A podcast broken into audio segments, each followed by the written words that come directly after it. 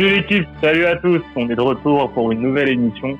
Émission niveau Ligue des Champions. On a déjà parlé des salopes. Là, on va parler d'un autre genre de salopes, pas les traîtres. Non, là, on va parler des petites garces, des petites garces qu'on déteste ou parfois qu'on adore. J'ai réuni la plus belle équipe, une belle équipe de petites garces également. Je vais commencer avec la plus belle des petites garces. Salut Yad. salut Bassim, salut à tous. Très flatté de ce compliment et d'être la première garce de l'émission.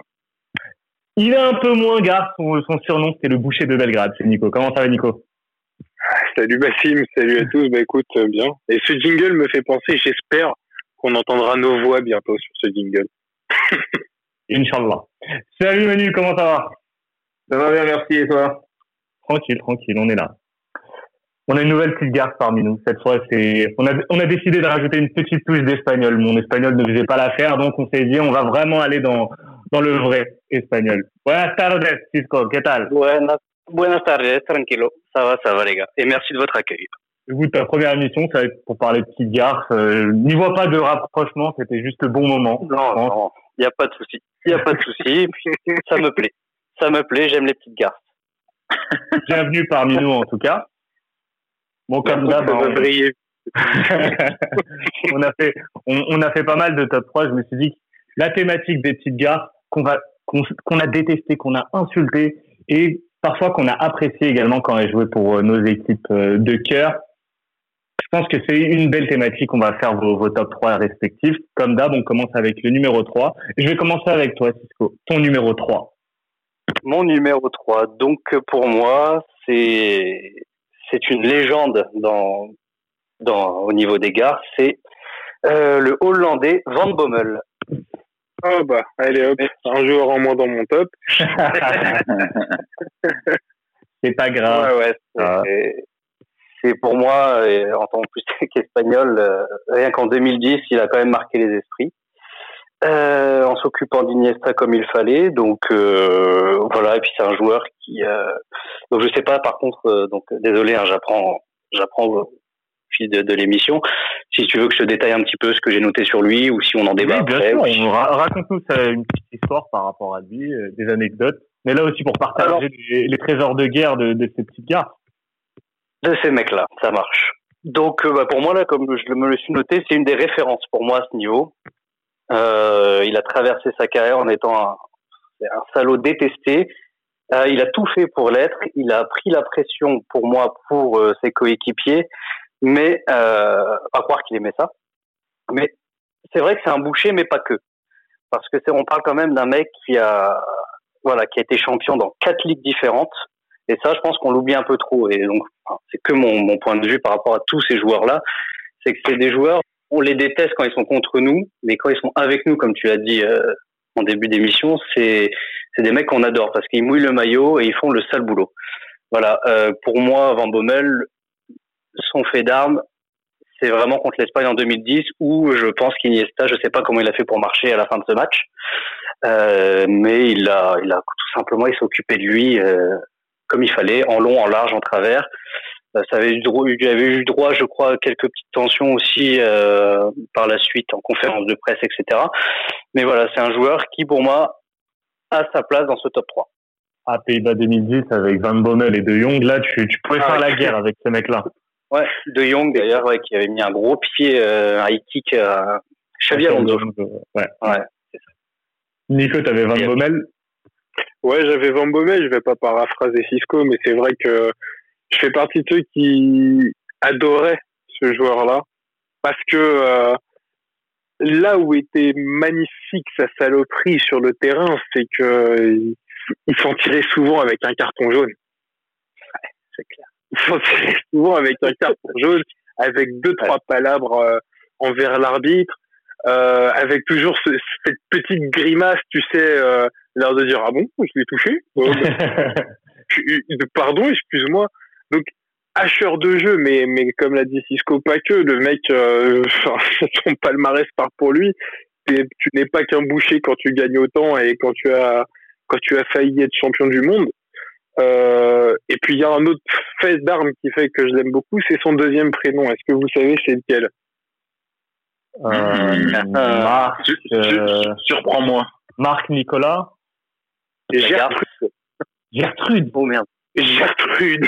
Donc, un mec qui s'appelle comme ça. Et tu peux comprendre qu'il est frustré dès le début dans sa vie.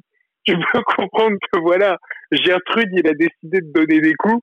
Et je trouve que ça embellit encore plus cette histoire. C'est une anecdote qui me faisait pisser de rire. Mais euh, Ah, pas pour en revenir à pour en revenir à Van Bommel, euh, c'est vrai qu'on le décrit comme un boucher, mais c'était surtout euh, euh, lui souvent le métronome du milieu de terrain et qui savait mettre le rythme quand il fallait et qui et qui savait également se porter vers l'avant, qui avait une très bonne frappe de balle, qui avait une excellente qualité de passe, une excellente vision de jeu. Ah ouais, ouais. Et euh, clairement, ce, ce joueur, euh, ce joueur-là mérite d'être dans le top parce que outre sa saloperie, il avait la qualité de jeu et on parlera. Et sans doute un autre nom reviendra aussi dans cette catégorie-là, dans ce top. Demi-finaliste euh, de la Ligue des Champions avec le PSV Eindhoven en 2004-2005 avec euh, Philippe Cocu, Jefferson Farfan, cette belle équipe du PSV Eindhoven. Euh, après, il va là au Barça, il remporte la Champions League avec le Barça. Et je pense Ouais. que pour tenir le milieu de terrain, quand dans ton milieu, t'as as les alcooliques euh, avec Deco, Ronaldinho et tout, les, les, les fêtards, c'est quand même, c'est quand même pas mal. Et euh, après, il fait euh, finale Ligue des Champions avec le Bayern également. En 2000, c'est ça, ouais. 2009-2010. Il a fait finale de Ligue des Champions et finale de Coupe du Monde la- de la même année. C'est quand même pas mal. Il est pas passé par la Serie A, par contre, Manu. Si, il est passé au Milan. Il est passé au Milan. Mais c'est vrai, putain, j'avais, putain, j'avais zappé ça. Et, et- et il est- il est champion en 2010-2011. Ouais. Ah, ben, il a tout fait, alors. Il a vraiment Avec euh, Ibra et tout. euh. Euh, il fait une petite pige au, au, euh, au Milan AC. Il y où- avait- il y avait encore Cédorf, il y avait, je me souviens, il y avait Ambrosini et tout. Donc, euh, ouais, pas mal. Ouais, il y avait Catano, Ibra, et puis après il retourne, euh, il retourne se finir sa carrière euh, à, à Eindhoven. Et, et d'ailleurs, d'ailleurs, je crois qu'il a fini sa carrière sur un carton rouge. Carton rouge, exactement, je l'avais noté. Bien joué. Mais mais tu sais- tu sais que je, vou- je voulais vraiment, je me disais, parce que pour moi, c'est pas, c'est pas le, le joueur, la pire garce dans le sens où t'en as parlé, Cisco, c'est un boucher. Et la garce, elle s'est pas cramée. Tu vois, donc je suis allé voir, je me suis dit, Hmm, comment il a pris le carton rouge? Il en a pris 12. Et c'est pas énorme, en fait. Donc, Ah non, Ah non. ma, ma C'est- théorie c'est- pas- Mais, euh, 700 non, euh, bah ouais, non, non, vous, vous- avez raison, mais il a tellement cette image de boucher, je me dis, mais c'était tellement évident, je sais pas s'il faisait peur aux arbitres ou si, euh, je sais pas, il y avait une clémence supplémentaire qui lui était accordée, mais ça aurait lieu maintenant, je pense que, je pense qu'il aurait eu plus de problèmes. Donc, je sais pas, je vois même maintenant, tu vois même maintenant, je sais pas, un Neymar qui a beaucoup abusé auprès des arbitres euh, par le passé, et ben, et ben maintenant, il a aucune clémence de la part des arbitres. Au contraire, Ça, fois, il y a des ça, grosses fautes sur lui, euh, il se fait- ça se fait pas souvent punir. Hein. Bah, en fait, disons qu'il y a la VAR maintenant. Donc Ce- ces ce- semelles et ces coups derrière les genoux, tu vas les voir, forcément. Mais à l'époque, tu les voyais pas. Et ce, ce mec-là, c'est, on, on parlera d'un autre joueur qui, qui, pour moi, le ressemble totalement dans cette, dans cette caractéristique-là. Euh, c'est là qu'il est fort, c'est que il prend très peu de cartons en faisant très mal aux joueurs et, et, et en coupant le rythme. Ça, c'est une première chose. Et la seconde chose, tu le remarques vis-à-vis de sa carrière, c'est que son caractère, sa personnalité et sa qualité de jeu ont toujours fait passer un palier dans l'équipe où il est arrivé. Ouais, c'est vrai. C'est typiquement le genre de joueur que tu recrutes si tu veux gagner quelque chose avec ton équipe. Et partout où il est passé, le mec a gagné. Et il, est, il, a très très peu d'expulsions, donc il a très peu de matchs loupés, très peu de matchs manqués. Euh, ce mec-là était, euh, était en général recruté pour être titulaire. Même au Barça, il reste qu'une seule saison au Barça, mais je crois qu'il joue quasiment tous les matchs du Barça cette saison-là. Ouais, c'est à peu près ça. Et pour l'anecdote, j'ai en fouillant, excuse-moi de te couper, Nico, pour avant d'aller en Catalogne, c'est pour moi un joueur avec un professionnalisme qu'on retrouve très très très rarement, voire quasi plus. Euh, vous savez qu'il s'était enfermé pendant 15 jours dans un monastère pour apprendre l'espagnol avant d'aller au Barça. Pour apprendre Ah. l'espagnol. Le mec, il s'est dit, je vais là-bas. Il est resté, il est pas resté longtemps, mais il était tellement pro qu'il s'est mis dans un monastère. Il a appris pendant 15 jours l'espagnol et il est parti là-bas. Tu vois, il y a qui veut apprendre l'espagnol pour draguer à Lloret Delmar. C'est- comme facile. Alors, euh, Manu, je, trouve, je trouve ça, trouve ça très beau. Manu, Manu, t'allais intervenir à son sujet. Je te, je te laisse revenir avant de passer à, bah, à ton top. Ton numéro Ouais, 3. euh, non, ouais, c'est pour rebondir ce qu'Iyad disait, et en fait, il soulève un, un, un point assez intéressant par rapport à, à, à l'époque euh, d'il y a une dizaine d'années maintenant. C'est que dans cette époque-là, en fait, il y avait beaucoup plus de joueurs, euh, à, beaucoup plus de joueurs en fait qui avaient une gueule et qui dégageaient en fait une certaine aura, ce qui fait que j'ai l'impression que ils pouvaient faire n'importe quoi sur le terrain. Ils savaient qu'ils allaient toujours plus ou moins pouvoir passer entre les mailles, euh, les, les, les, mailles du filet. Pourtant, on connaissait leur réputation, on connaissait les, les réputations de Rino Gattuso, de Van Bommel, euh, de, de, de, personnes comme comme Roy Keane aussi. Euh, ce, ce, type de joueur-là, on savait que sur un terrain, si tu commençais un petit peu à l'échauffer, euh, tu avais de très fortes chances de t'en sortir avec des bleus à la fin à, la fin du match. Aujourd'hui, parce qu'en en fait c'était très calculé euh, chez chez eux, ils savaient en fait qu'ils voulaient te faire mal et, ils te faisaient mal. Aujourd'hui, ils le feraient. Je pense que ça passerait moins et ça passerait moins à cause d'un tout euh, J'en ai déjà parlé euh, plusieurs fois, mais aujourd'hui, en fait, le foot, il, englobe un tout. Il englobe les, les réseaux sociaux, il englobe la, la réputation globale, euh, la VAR, etc. Ce qui fait qu'aujourd'hui, par exemple, si euh, quelque chose comme euh, ah ouais euh, le je sais pas quel joueur euh, il est il est trop méchant sur le terrain il est trop ceci il est trop cela nana on sait que sur les réseaux sociaux ça va ça va remonter et ça peut remonter aux au, plus hautes instances et que ensuite ces, ces plus hautes instances là vont avoir un regard de sur, sur le joueur en sur le joueur en question. Je sais pas si vous comprenez mon propos. Ouais, ouais mais t'as toujours eu T'as toujours eu ce débat en plus après quand tu avais genre d'acte, ouais, mais quel exemple ça donne aux éducateurs après pour les jeunes et tout. Bah, au final, euh, aucun parce que la plupart des, des, jeunes qui sont sortis après, ils étaient pas, ils étaient marqués, mais ils n'ont pas non plus été influencés par euh, par euh, les, les, les, mauvais actes sur le terrain. Exactement. par exemple, c'est partie du jeu, tu vois. Quand, quand, quand je regarde des matchs de Ligue des Champions que je regardais à l'ancienne, peut-être en 2004, 2005, voire même avant, en 2001, 2002 où je voyais des mecs comme Stéphane Effenberg euh, qui, qui, qui gueulaient sur euh, sur euh, sur des euh, sur des joueurs et qui allaient les, les, les, deux pieds en avant sur sur des mecs. jamais dans les journaux je voyais oui Effenberg est méchant, il est ceci, il est cela, nanana. Aujourd'hui c'est c'est le cas. C'est un peu dommage. Et vu que tout le monde s'exprime maintenant sur le foot, bah, tu as également des gens qui, qui donnent leur avis alors qu'ils ne suivent pas forcément le foot, juste avec cette vision à chaque fois. Exactement. Bon, on va passer à ton numéro 3, Manu. Beau choix, en tout cas, Marc Van, Van Bommel. Je, je, valide totalement. Ouais. Et eh ben, moi, euh, bah, pour, mon, pour mon numéro 3, bah, je vais rester en Hollande. Et vous savez qui c'est. On en a parlé avant bah, On l'a mentionné. Nigel? Ouais. Voilà. Ouais. Le bon vieux Nigel de Young. Euh, donc euh, formé, j'ai entendu, à, à, à l'Ajax avant donc d'aller faire ses classes à Hambourg, City, bien entendu au Milan AC où il est resté euh, environ euh, 4 ans. Alors Nigel De Jong, euh, je vais pas dire en fait, enfin oui, c'est on peut utiliser le terme, c'est une salope en plus. En, en plus le, il, il assume, il, il, assume en fait totalement ce ce, euh, ce, ce statut. Euh, je me rappelle en, Allemagne, on l'appelait la, on l'appelait la tondeuse parce que à cause de ses, à cause de ses tacles, tacles rugueux. Et donc pour refaire un petit peu euh, le, le, pédigré en fait de, Nigel De Jong, outre les clubs par lesquels il est, euh, passé, bah, Nigel De Jong c'est surtout donc bah, le pied levé dans la poitrine de Xabi Alonso en finale de Coupe du Monde 2010. Et je pense que, et je crois que ça, ça intervient, ça intervient en début de match, il me semble, et il s'en sort qu'avec un jaune. Et je me demande en fait si l'arbitre n'a pas été ultra clément là-dessus. Parce que normalement, ça, à tous les jours, c'est, c'est, c'est rouge. rouge Mais sortir un carton rouge si tôt dans une finale de Coupe du Monde, est-ce que ça aurait pu euh, ben, casser, euh, enfin, tuer le match tout court? À voir. Après ça, ça, ça à voir. Après, je me suis renseigné aussi. Euh, il avait également, ça je ne savais pas du tout, il avait également cassé la jambe d'un type euh, en match amical, Hollande-États-Unis. Normal. Ouais, c'est Stuart euh, et surtout, bien entendu, si vous euh, vous en souvenez bien, bien toujours euh, la même année 2010, c'est lui qui, bah, qui casse la jambe de Atem Ben Arfa à Newcastle. Donc il fait double fracture euh, tibia euh, tibia péroné, Ben Arfa en fait qui restera hors des terrains bon, pendant pendant pratiquement un an. Et ensuite, euh, ben, il s'était fait écarter par euh, par le sélectionneur de de, de l'époque. Il est parti au Milan AC où il a toujours gardé en fait cette réputation de, de joueur ultra rugueux. Donc je pense pas en fait que ce soit un joueur méchant dans, dans, dans le fond. Je pense pas que ce soit un type méchant.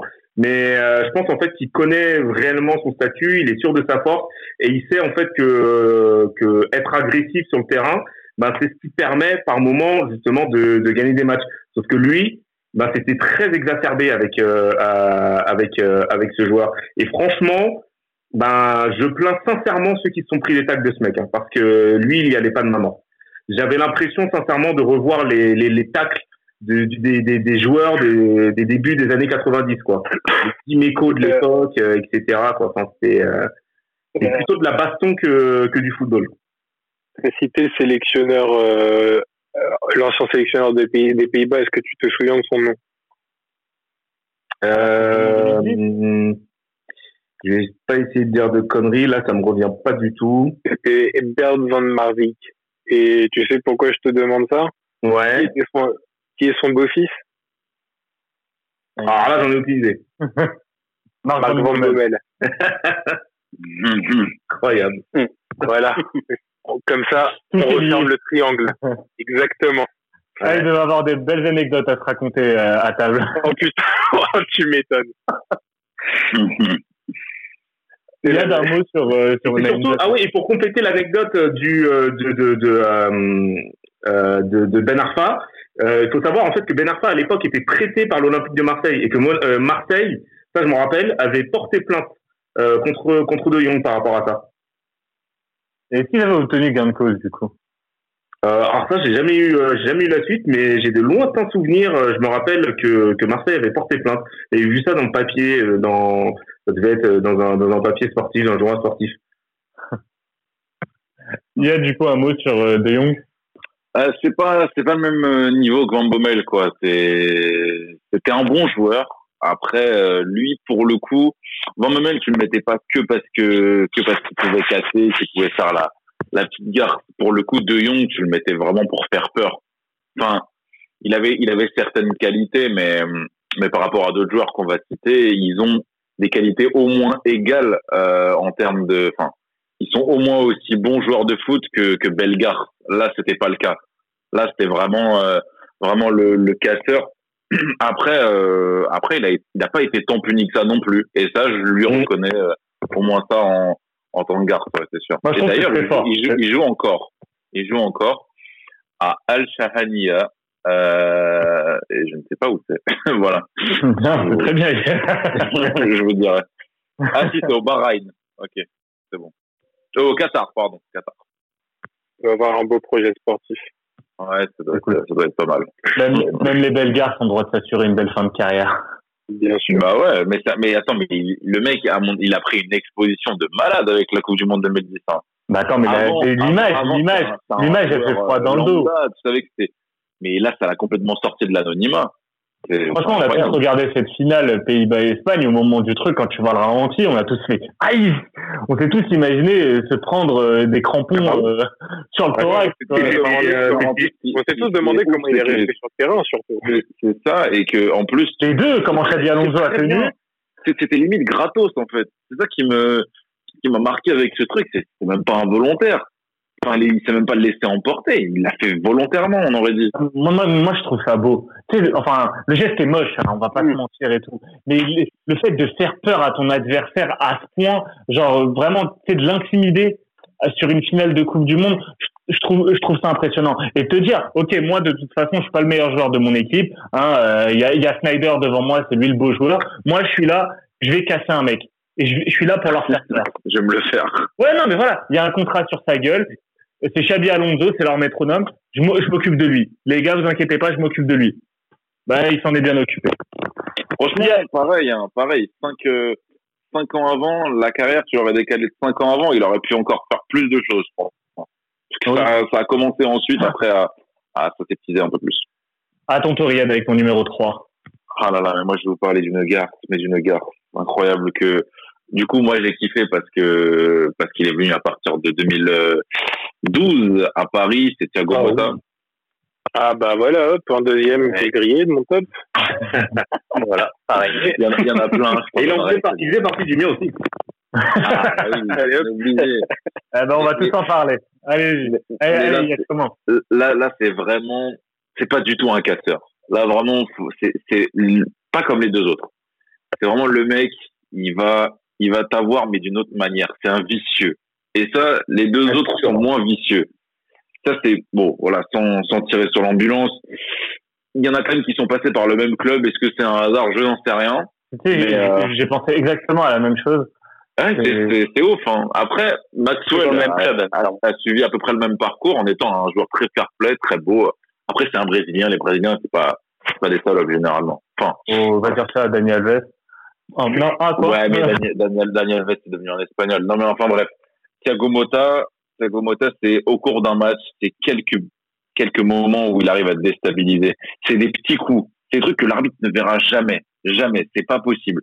Et il va même aller intimider l'arbitre. Et on se souvient évidemment, et ça, on me fait le parallèle parce que c'est un beau duel entre deux gars. C'est ce PSG Bastia euh, de, de, début de saison où, euh, où Thiago Motta, je sais pas ce qu'il lui fait. Franchement, il doit lui insulter le standard généalogique ou j'en sais rien et, euh, et Brandao n'a pas supporté. Et là, coup de boule, il a attendu à la sortie des cours. et, là, et là, et là, il lui a mis un, il lui a mis un coup de boule, à mon avis, bien mérité pour l'ensemble de sa carrière. Après, voilà. Brandao, c'était pas un enfant de cœur non plus. Hein, euh. C'est ça, c'est ça. Et, euh, et ce qui est le plus frustrant euh, pour les adversaires, je pense, parce que je l'ai beaucoup plus vu en tant que supporter, c'est que il se fait jamais cramer, jamais. Et quand il prend rouge, tu dis mais limite t'as honte parce que tu dis non Mota c'est pas de ton niveau ça.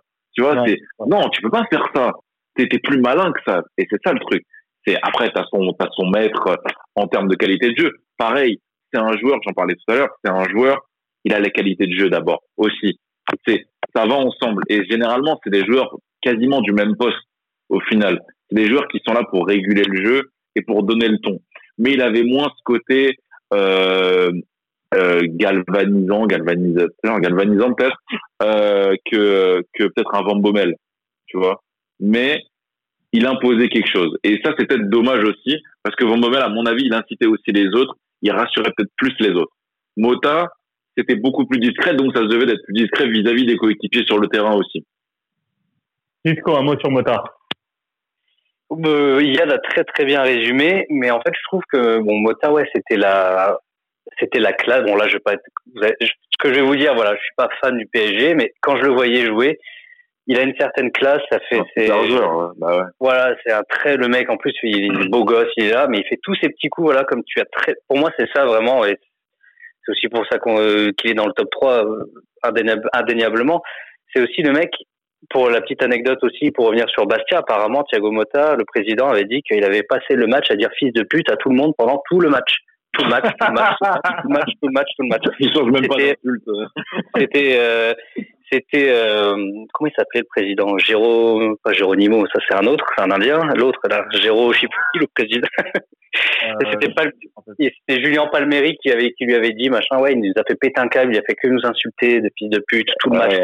Et, à Bastia, t'as beaucoup de chances de marcher en plus. Hein. Et, et, à un moment donné, le mec a craqué, donc enfin moi j'aime bien ce genre de mec. Donc c'est pour ça que voilà, puis sur le terrain, que dire? Et puis bon, son passage à Barcelone, je, je n'en parle pas parce que voilà, mais c'est très, je préfère pas en parler, mais ça on en reparlera dans d'autres podcasts. Mais c'est vraiment un joueur qui, ouais, au-delà de ça, c'est la garde, mais très élégant et, et enfin franchement pour moi il y a vraiment quasiment tout dit.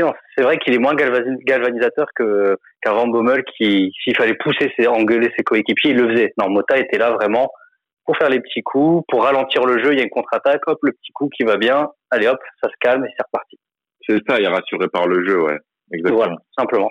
Manu Mota est, faisait partie de cette, euh, cette Inter champion d'Europe. Euh, quelques souvenirs de, de Thiago Mota bah ouais, ouais j'ai des souvenirs de lui à l'Inter. Bon, ça revient, ça remonte à il y a il y a dix ans. J'avais eu même la chance de le voir jouer euh, pour ce club trois fois à, à San Siro. Après, j'ai plus de souvenirs de lui euh, au Paris Saint-Germain, euh, bien entendu, et où je vais rejoindre, euh, où je vais rejoindre totalement euh, Iyad. C'est un joueur qui est d'une très très grande intelligence, très très très très bon footballeur en plus en plus de ça, et qui connaissait en fait toutes les subtilités pour faire sortir son adversaire d'un match. Alors en plus de ça, il était en binôme avec avec Marco Marco Verratti, qui a beaucoup beaucoup appris de lui. Alors, va te taper les deux euh, pendant, pendant un match. C'est un petit peu normal. J'ai déjà vu des, des, des, joueurs, des défenseurs, enfin des milieux de terrain, voire même des attaquants de Ligue 1 sans comment dire sans, sans plaindre maintes et maintes fois. Et je pense pas en fait que voilà il disait ça dans parce que ils étaient mauvais perdants ou il disait ça à chaud après une défaite. Je pense que c'était réellement avéré. Je pense que ce mec était réellement un, un, un vrai trash talker et qui savait te, te, te, te faire mal. Et euh, effectivement, quand il prenait des cartons rouges, c'était pas de son niveau. Je me rappelle d'un carton rouge qu'il avait pris, c'était contre Amiens, il y a environ deux ans, euh, lors d'une victoire, alors Amiens ou Angers, je sais plus trop, euh, lors d'une victoire euh, de, de, de, du PSG 2 buts à 1, où Paris réussit quand même à mettre deux buts à, à 10 à 10 contre 11, et en fait, il, il marche sur le torse d'un d'un joueur euh, angevin, ouais, c'est contre Angers, euh, Angers pardon, euh, donc il marche sur le sur le torse du, du, du joueur euh, et ça s'était passé crème.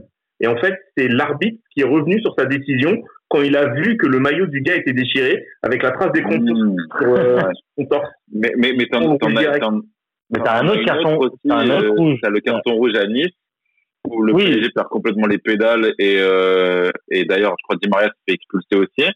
Mais Et à la fin- contre le Barça, les gars. Ouais, mais con- conférence de presse, euh, enfin conférence de presse, il y a Baye, qui, le joueur de Nice, qui s'arrête au micro. T'as Mota derrière qui, qui, je te jure, il est dans son dos, il le provoque. Il est là, il, il, il dit alors, euh, t'as bien joué, hein, tu vois, que des trucs comme ça. Derrière, tu le vois la caméra, il attend quand même une petite hyène là. Donc, euh, donc ouais, c'est, il avait, on dirait qu'il avait honte de lui-même d'avoir pris un carton rouge parce que lui aussi il s'est dit ouais, c'est pas de mon niveau.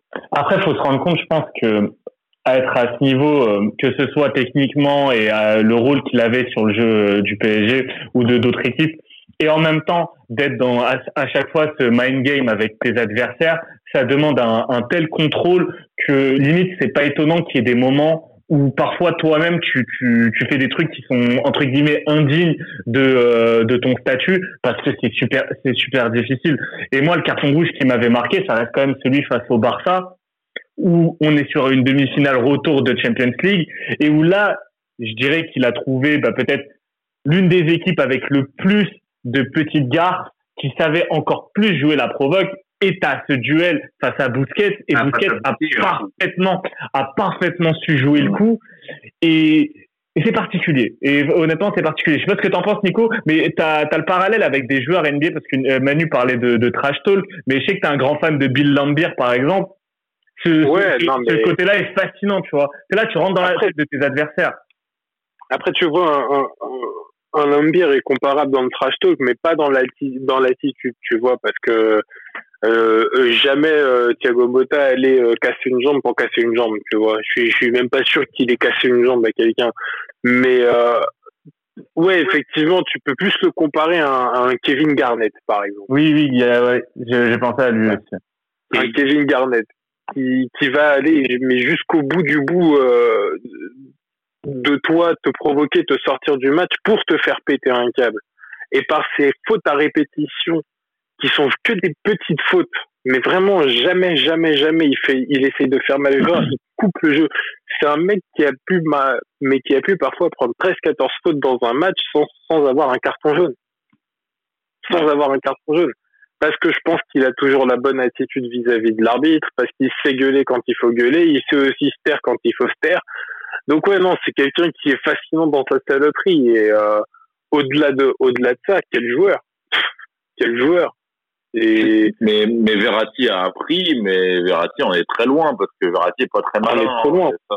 ah non, mais, non, mais il c'est un catalyseur pour un catalyseur plutôt pour euh, pour euh, pour Verratti parce que justement, il, limite c'était son c'était son maître, tu vois, il lui expliquait, Après, tu vois, il, il était trop Verratti- important pour Verratti.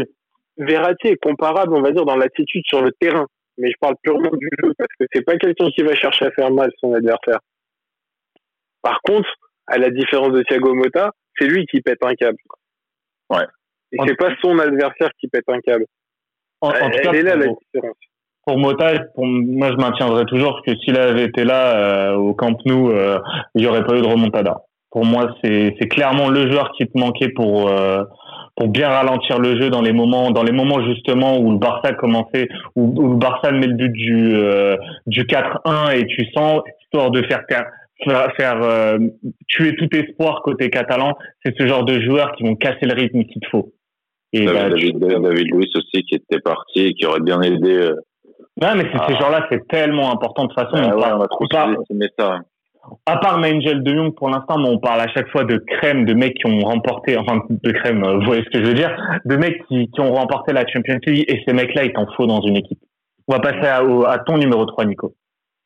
Bah écoute, euh, mon numéro 3, je vais pas donner euh, du coup mon numéro 1 parce qu'il mérite quand même d'être plus haut dans le classement. Du coup, je vais sortir une petite carte, euh, une petite carte, un petit plus 2 bien de chez moi, comme d'habitude. Hein. J'essaye toujours de, de me retourner là où je peux quand je dors pas. Exactement, et je vais choisir Sinisa Mihailovic. Euh, dans ce dans ce beau classement où il mérite entièrement sa place parce que Mihailovic est connu pour euh, pour ses coups francs, Mihailovic est, est connu pour sa qualité de passe, pour sa qualité technique aussi sur son couloir euh, pendant très longtemps. Il est connu comme étant euh, l'un des l'un des hommes l'un des hommes clés de la Lazio, mais il est aussi connu pour d'énormes joutes verbales sur le terrain à répétition d'énormes fautes à répétition, d'énormes provocations à répétition tout au long de sa carrière pour, figurez-vous, un total de 10 cartons rouges seulement dans sa carrière. Ce qui est quand même euh, assez exceptionnel quand on connaît le personnage, surtout que si tu si tu connais un peu ces cartons rouges, généralement il se les prend en fin de match quand il pète littéralement un câble et quand le match est complètement mort. Euh, voilà, ça c'était sa spécialité. Euh, je vais encore parler de Yougoslavie-Slovénie. Euh, Mais quand il prend son carton rouge, les Slovènes viennent de mettre le troisième but. Et là, tu vois le, tu vois le truc, il y va pour le coup pour péter les jambes du Slovène et se prendre un carton rouge pour aller sous la douche parce qu'il en avait vraiment marre. Donc il avait envie de se casser du terrain. Euh, on connaît ses joutes verbales en Serie A. On connaît la malheureuse joute verbale avec Vieira. Je pense que celle-là est. Ah, bah oui, celle-là, c'est l'une des plus connues. C'est, c'est, oui, c'est euh, Elle a été assez médiatique. Et puis, il y a celle aussi en Coupe du Monde 98 avec Yancy Remise, quand euh, Mihailovic tire un coup franc avec toute sa délicatesse euh, connue. La balle arrive dans la gueule de Jürgen Klinsmann, qui est évacué sur civière. Parce que bon, il est complètement mort du ballon. Et là, tu as, une joute verbale entre Jens Remis et Sinisa Mihailovic, mais qui est juste mythique, exceptionnelle, où tu vois les gars se gueuler bouche contre bouche, qui va aller plus fort, et où tu te demandes comment une patate ou un coup de boule n'est pas parti. Mihailovic tente un petit coup de boule sur le nez, d'ailleurs, sur l'action. Euh, heureusement, il n'a pas touché le nez de Jens. Mais voilà, il mérite sa place dans ce top, euh, le sinistre. Allez, on va accélérer, on va passer au numéro 2 et on va commencer avec toi, Cisco.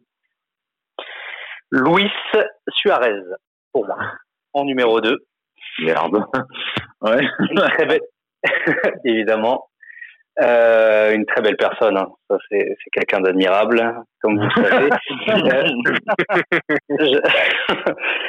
euh, c'est bon, bah, que dire? Il y en a tellement à dire sur lui, euh, mais en étant, il faut que je reste euh, objectif. Euh, pour moi, ça reste euh, avec Bousquet le roi, un des rois de la simulation. Le roi de la simulation euh, dans les derniers faits d'armes contre Lyon. Je sais pas si vous vous rappelez sur quand Denayer revient sur lui. Euh, bon, voilà, il y a contre Lyon, euh, contre Chelsea, la fameuse scène où avec Jordi Alba, euh, je sais pas si ça vous parle, ce, ce petit fait d'armes contre Chelsea, et puis évidemment en tant que madrilène lors de lors de tous les classicos. Ah. Il nous la met, euh, voilà, si je peux me permettre, il nous la met à l'envers. Il arrive à, à faire péter un câble à tout le monde. Aussi, euh... La remontada, euh, ouais, la remontada. Attaque de la tête de Meunier. non, c'est Neymar. Alors ça c'est Neymar, non lui c'est sur euh, c'est sur Marquinhos. Ouais. ouais. Non mais c'est incroyable. Non mais attends sur le, il y a un classique. Moi je me rappelle de la, de la Super Coupe euh, d'Espagne euh, match euh, match aller euh, au Camp Nou, t'as une sortie de Navas où la balle, tu sais qu'elle est trop longue et elle, sort. Navas sort, il se laisse tomber. Et t'as Ramos qui vient le ramasser. et franchement, il le ramasse comme, comme un sac de pommes de terre, mais c'est incroyable. et, ouais, et le mec continue de se tenir alors qu'il n'y a absolument pas faute. T'as as ça et t'as sa faute. T'as un Classico bah, de la même saison 2017-2018, match retour au Camp Nou, contre-attaque, T'as, il fait, t'as Varane qui a la balle. T'as Varane et il y a rien. Mais il le saccage. Non, mais franchement, le mec, il lui enchaîne des coups de pied. Varane tombe, il enchaîne et il s'en sort. Et naturellement, c'est fou. Et c'est un joueur qui prend très, très, très peu de cartons rouges. Mais t'as, euh, et t'as aussi, pour, pour montrer toute l'étendue de son vice, c'était en 2013-2014 euh, face à Norwich, je crois.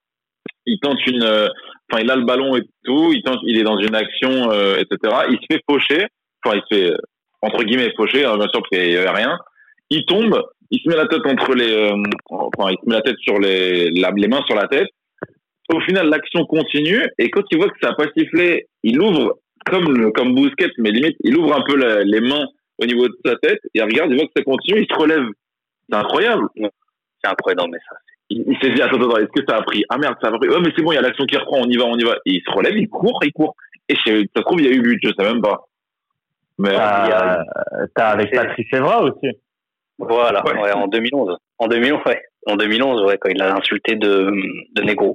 Ouais, tout simplement. Et, et, et, les deux, les deux se, les, bah, les deux se, se détestent parce qu'après, Evra ne serre pas la main à Suarez. T'as, bien sûr. T'as, ouais, et contre, c'est ouais, c'est oui oui oui c'est exact. C'est quand il se oui c'était à Manchester Liverpool on voit qu'il se il se bouscule même avant que le match commence ça commence déjà à chauffer ouais. C'est exact. Mais ce qui est fou avec Suarez c'est que en fait pour moi pour moi pour le coup et on va du coup reparler de du, du Barça mais je trouve que le Barça ça l'a encore plus ça a développé ses sens de saloperie parce que au départ c'est un mec qui se fait quand même griller trois fois en train de mordre un adversaire. Tu vois? Donc là, t'es pas sur de la petite garce, là, t'es sur un psychopathe. Et le mec, il est passé de psychopathe à petite garce. C'est ça qui est, qui est, incroyable. Le mec, c'est, ils se sont dit, bon, c'est un peu bizarre, mais écoute, on va t'apprendre les ficelles du métier. Et là, il, il a muté.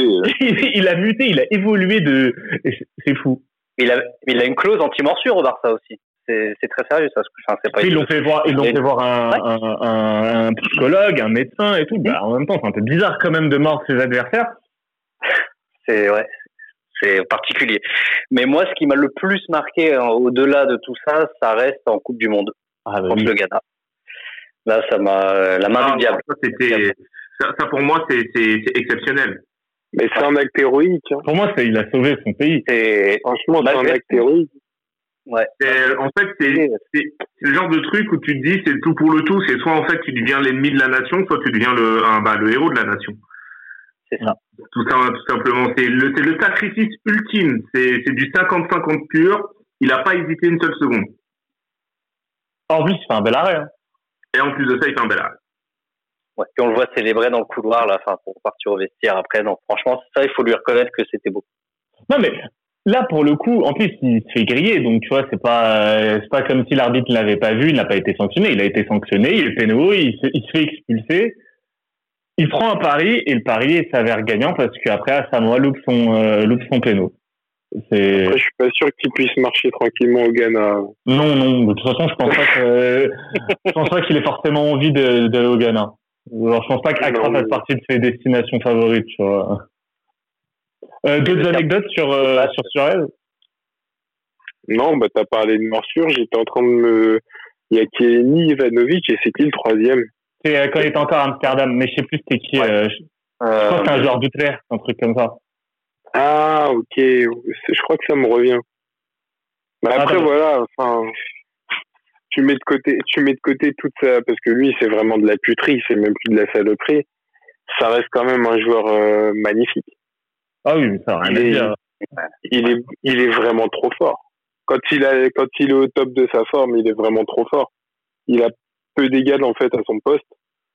Mais voilà le problème, effectivement, le Barça lui a permis de muter, tout simplement. Et du coup, euh, à l'Ajax, il avait euh, mordu Othman Bakal du PSV Eindhoven. Il, il, avait eu sept matchs de suspension.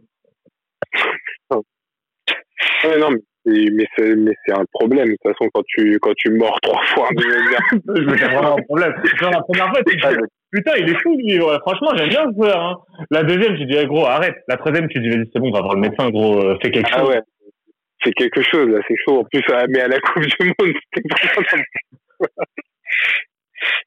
C'est pour ça que le terme de psychopathe, j'ai adoré. C'est bah, c'est ça. Un psychopathe, ce mec. Mais même en termes de. Panovic, quand il se fait mordre, il est tellement choqué qu'il qu qu sait même pas comment réagir, en fait. Regarde l'arbitre, il fait ouais, c'est quoi ça?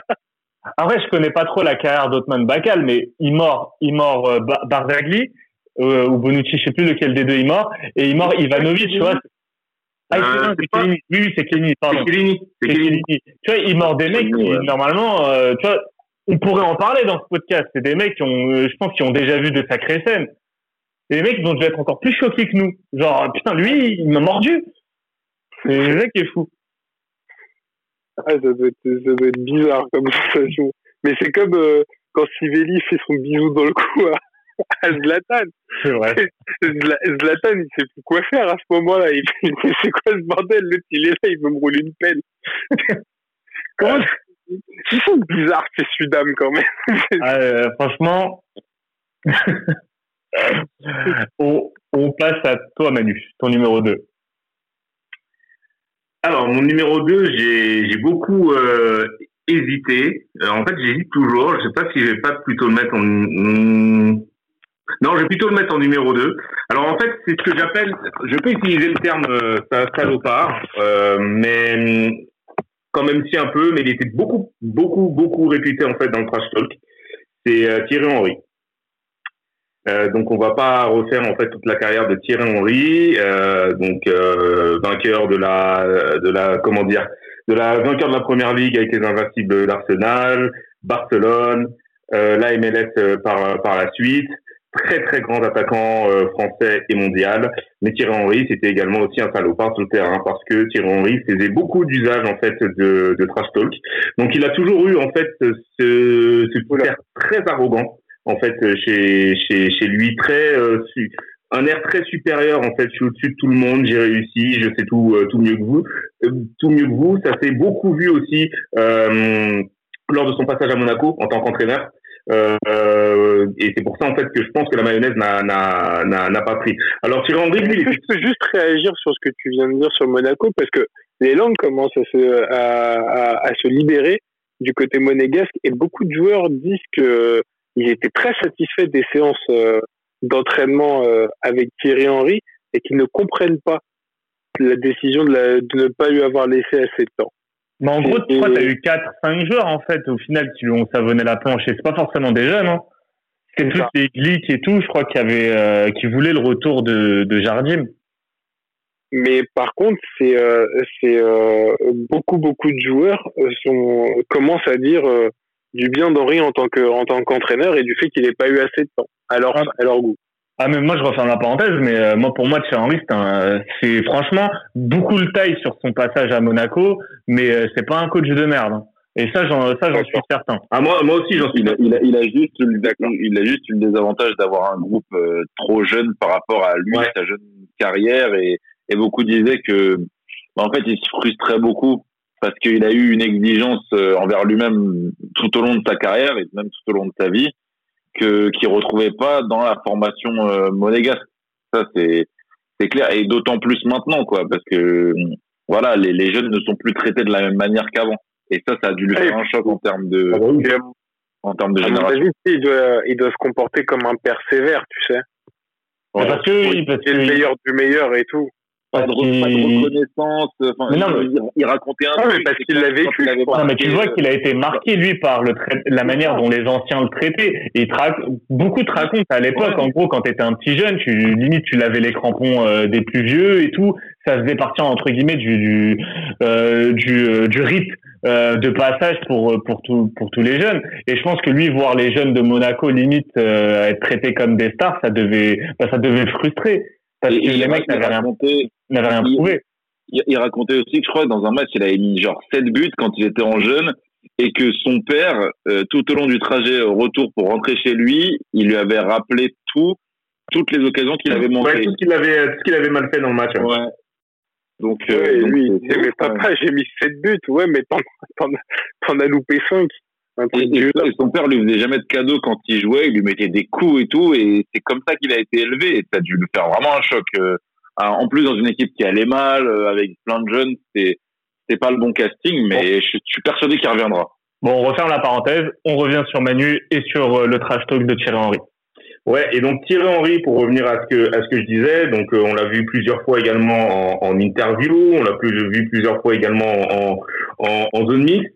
Je me rappelle également d'une interview de lui où il disait que euh, lui, en fait, pour faire sortir un adversaire de son match, c'était d'y aller, euh, c'était d'y aller franco. Donc pas de pas de petits coups bas, pas d'insultes ou quoi, mais voilà, il allait taper l'ami avec lui sur le terrain des euh, sur un corner ou sur un coup ou un coup de pied arrêté. Oh salut, ça va euh, Comment comment elle va ta fille Comment elle va ta femme, etc. Et hop dès que le coup dès que le coup franc était tiré, hop tac il, euh, il partait pendant que le mec était en train de de, de, de lui répondre. Et moi c'est cette cette malice là en fait que j'aime que j'aime beaucoup beaucoup chez lui.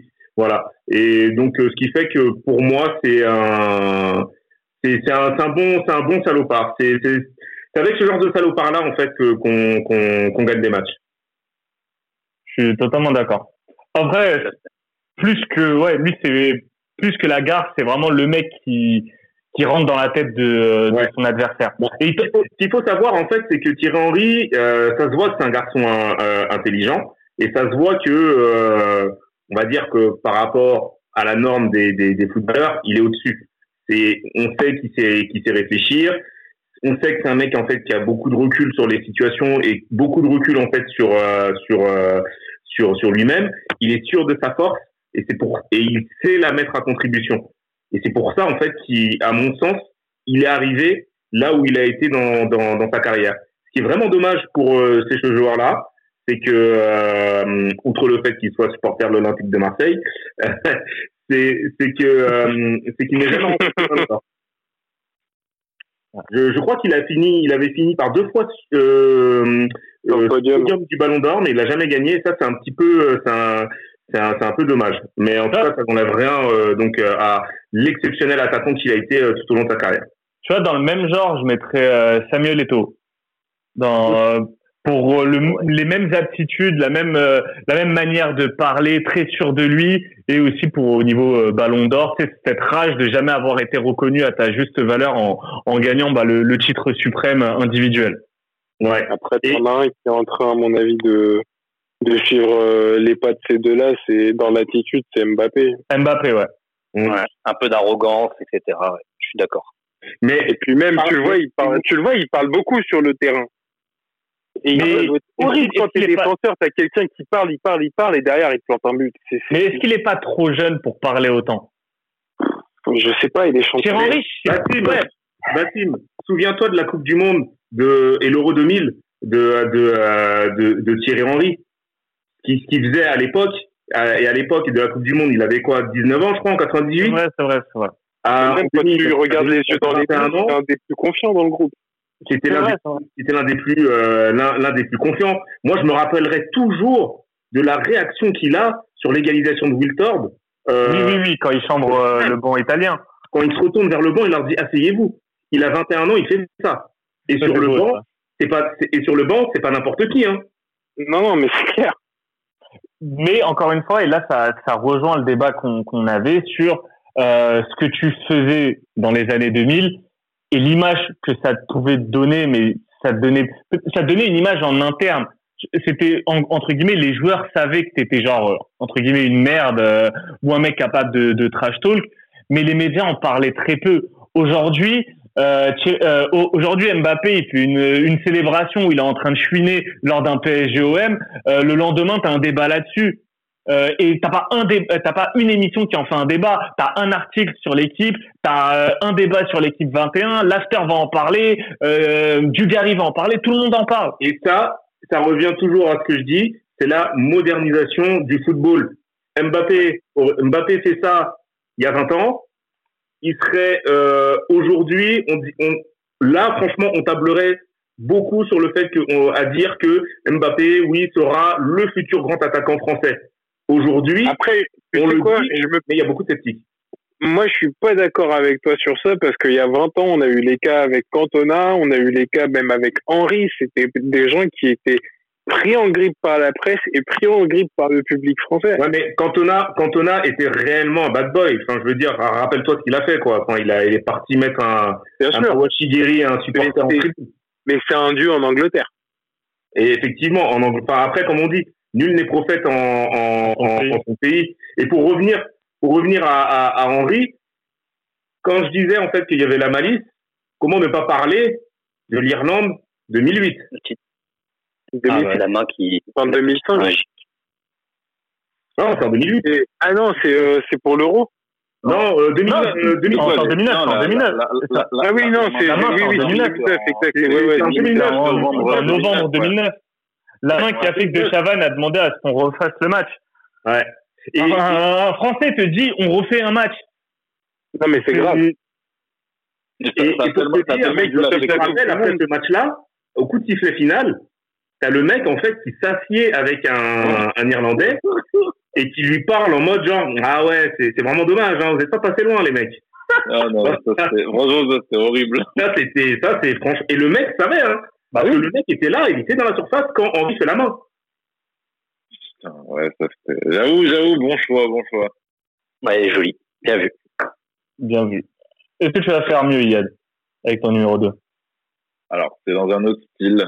C'est un attaquant euh, d'une double nationalité qui joue encore. Et euh, il joue à l'Atlético. Ah, Encore lui? Non, non. Encore lui.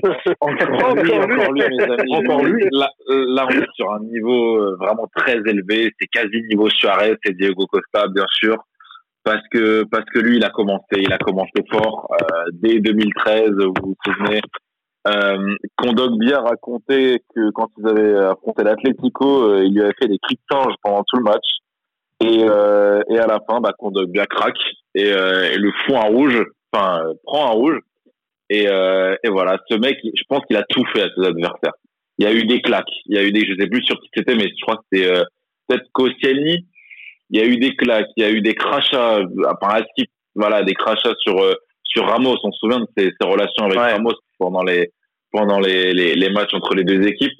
Donc tu as eu tellement de choses. C'est un mec qui te fait sortir de ton match. Tu as eu aussi le tacle assassin sur Thiago Silva euh, pendant le retour en 2014-2015 euh, du, du Chelsea PSG justement où, euh, où il fait un match franchement c'est honteux. Il doit prendre rouge mille fois il prend qu'un seul jaune et c'est même pas sur la pire sur enfin c'est- sur celle-là mais il y, en a tellement d'autres. Donc voilà ça c'est un joueur qui te fait sortir de ton match. Il peut prendre des rouges mais pareil pareil là où là où il mérite d'être dans ce top c'est qu'il en prend pas tant que ça il est pas tant puni que ça il est un peu à cheval entre entre deux époques mais il arrive quand même à passer entre les mailles du filet et, et le Pourtant, fait il a une mauvaise réputation, le mec, tu vois. il a très mauvaise réputation. Il est passé sous Mourinho, donc je pense que ça l'a bien aidé aussi pour euh, pour le maintenir à un niveau de de de, de puterie euh, assez élevé. Et puis voilà, quand tu sais que ses entraîneurs principaux c'est c'est Mourinho et Simeone, bah t'as été à bonne école. Donc euh, voilà, il, il avait il était à l'image de l'équipe. Il était peut-être encore plus salopard que l'équipe dans laquelle il jouait, et ça c'est et ça c'est fort quand tu sais qu'il a joué dans un Atlético très rugueux parce que les joueurs d'Atlético avaient plus euh, cet esprit, euh, enfin, cette réputation de, de guerrier, mais pas forcément de vicieux. Oh, Et t'avais Felipe Luis, quand même, euh, pas mal, hein. Oui, oui, mais tu Ouais. vois, par rapport à, à- au Barça, c'est pas du tout pareil, mais c'était, ils avaient aussi l'image de guerrier valeureux et lui apportait vraiment ce truc qui te faisait péter un câble et qui du coup servait les autres à, à pour, pour les déstabiliser. Donc pour moi, il est incontestable dans ce top, c'est, c'est sûr. Il y a tellement, en fait, tu peux limite sortir un truc par match parce qu'il va te parler, il va t'insulter. Tout le monde, tout le monde peut prendre. Ça c'est, ça c'est sûr.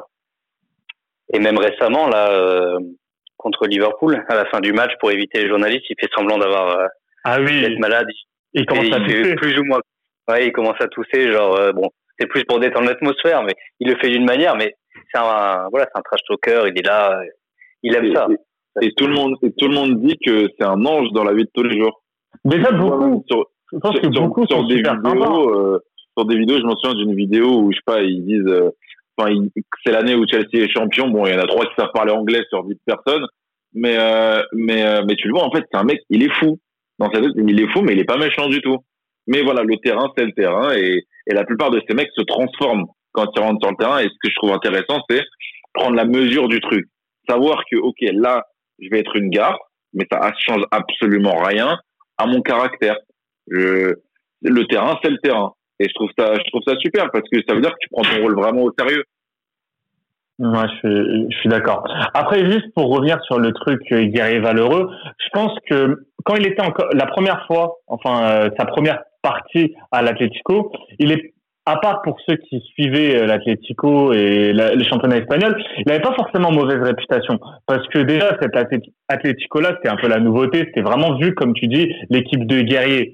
C'est après, et quand il est parti dans un club plus médiatisé, du coup Chelsea en l'occurrence, où là, euh, de ça c'est pour ça que pour moi ça rejoint encore une fois euh, le prisme médiatique parce que c'est l'image du joueur qu'on va qu'on va donner selon l'équipe et l'image de l'équipe dans laquelle il joue. Quand il était à l'Atlético, ben c'était un guerrier parmi un autre, euh, parmi d'autres. On allait dire ouais bon parfois il est un peu vicieux, mais c'était pas ah non lui c'est un mauvais joueur, c'est un sale type. Alors que quand il va à Chelsea, ben c'est une équipe avec des attentes différentes. Donc on, on, attend de Chelsea de bien jouer, on attend de Chelsea de remporter des titres. Et quand tu vois un mec comme ça sur des gros matchs de Ligue des Champions, ben là tu lui donnes l'étiquette de ah c'est ah c'est euh, c'est un enfoiré, c'est un c'est un sale mec. Tu vois donc ouais, clair. lui fondamentalement, il n'a pas forcément changé. C'est plus la manière dont on perçoit ses actions qui change selon le club euh, dans, dans lequel il joue. Ouais, non, non c'est vrai, c'est vrai suis d'accord, mais par contre, tu vois, c'est un mec, peu importe où il va jouer, il sera pareil. Après, pareil, euh, comme comme beaucoup qu'on a cité, c'est un très bon joueur de foot. Un peu moins maintenant. C'est un super attaquant, bien sûr. Mais, à l'époque du 2013-2014, où même on, le met titulaire à tout prix et on doit lui donner du une espèce de liqueur que dont dont je veux même pas connaître la composition pour qu'il joue euh, la, la finale de Ligue des Champions et au final il sort au bout de, de 10 minutes voilà, ça te montrait l'importance du joueur. Et à Chelsea, son duo avec Fabregas, quand les mecs ils arrivent en même temps à partir de 2014 sous Mourinho, c'était bon. Ah, ouais, sa, sa, première saison sous Mourinho, il est, il est exceptionnel. Après, il a commencé à prendre du poids et ça, ça, ça a un peu niqué sa carrière parce que c'était vraiment un super attaquant. On va passer au, à ton numéro 2, Nico. Mon numéro 2, euh, il joue à Manchester United. Il jouait ou il joue? Il jouait à Manchester United. Il fait partie de la plus belle génération du United. Il est irlandais. Roy. Ryan. Ryan. Roy. Roy Keane. Forcément, je suis obligé de parler, parler de lui parce que, parce que dans, ah, il est, il est obligé d'y être. Et j'ai quelques anecdotes d'ailleurs pour compléter le tout. Déjà, on va commencer par, euh, par poser un peu le, le style de jeu euh, du joueur pour, euh, pour pour les plus jeunes qui nous écoutent et qui connaissent pas ce joueur, c'est quelqu'un qui euh, n'était pas le plus grand, c'est quelqu'un qui n'était pas le plus fort au milieu de terrain. Par contre, c'était sans doute un des meilleurs milieux de terrain dans son rôle de son époque.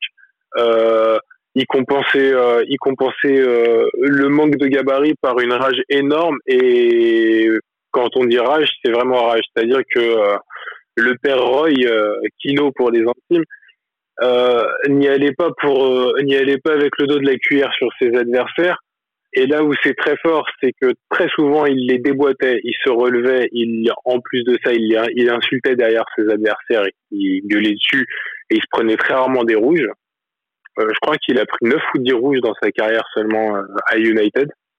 Euh, quand tu connais le bonhomme et quand tu connais la réputation du bonhomme, c'est c'est quand même pas mal. Euh, pourquoi il mérite d'être dans ce classement? Déjà Parce que euh, bah voilà, un boucher, euh, un boucher euh, jamais attrapé par la patrouille ou presque, ça mérite. Un palmarès qui parle pour lui, ça mérite. Une histoire avec, vous connaissez son histoire de la Coupe du Monde ou pas?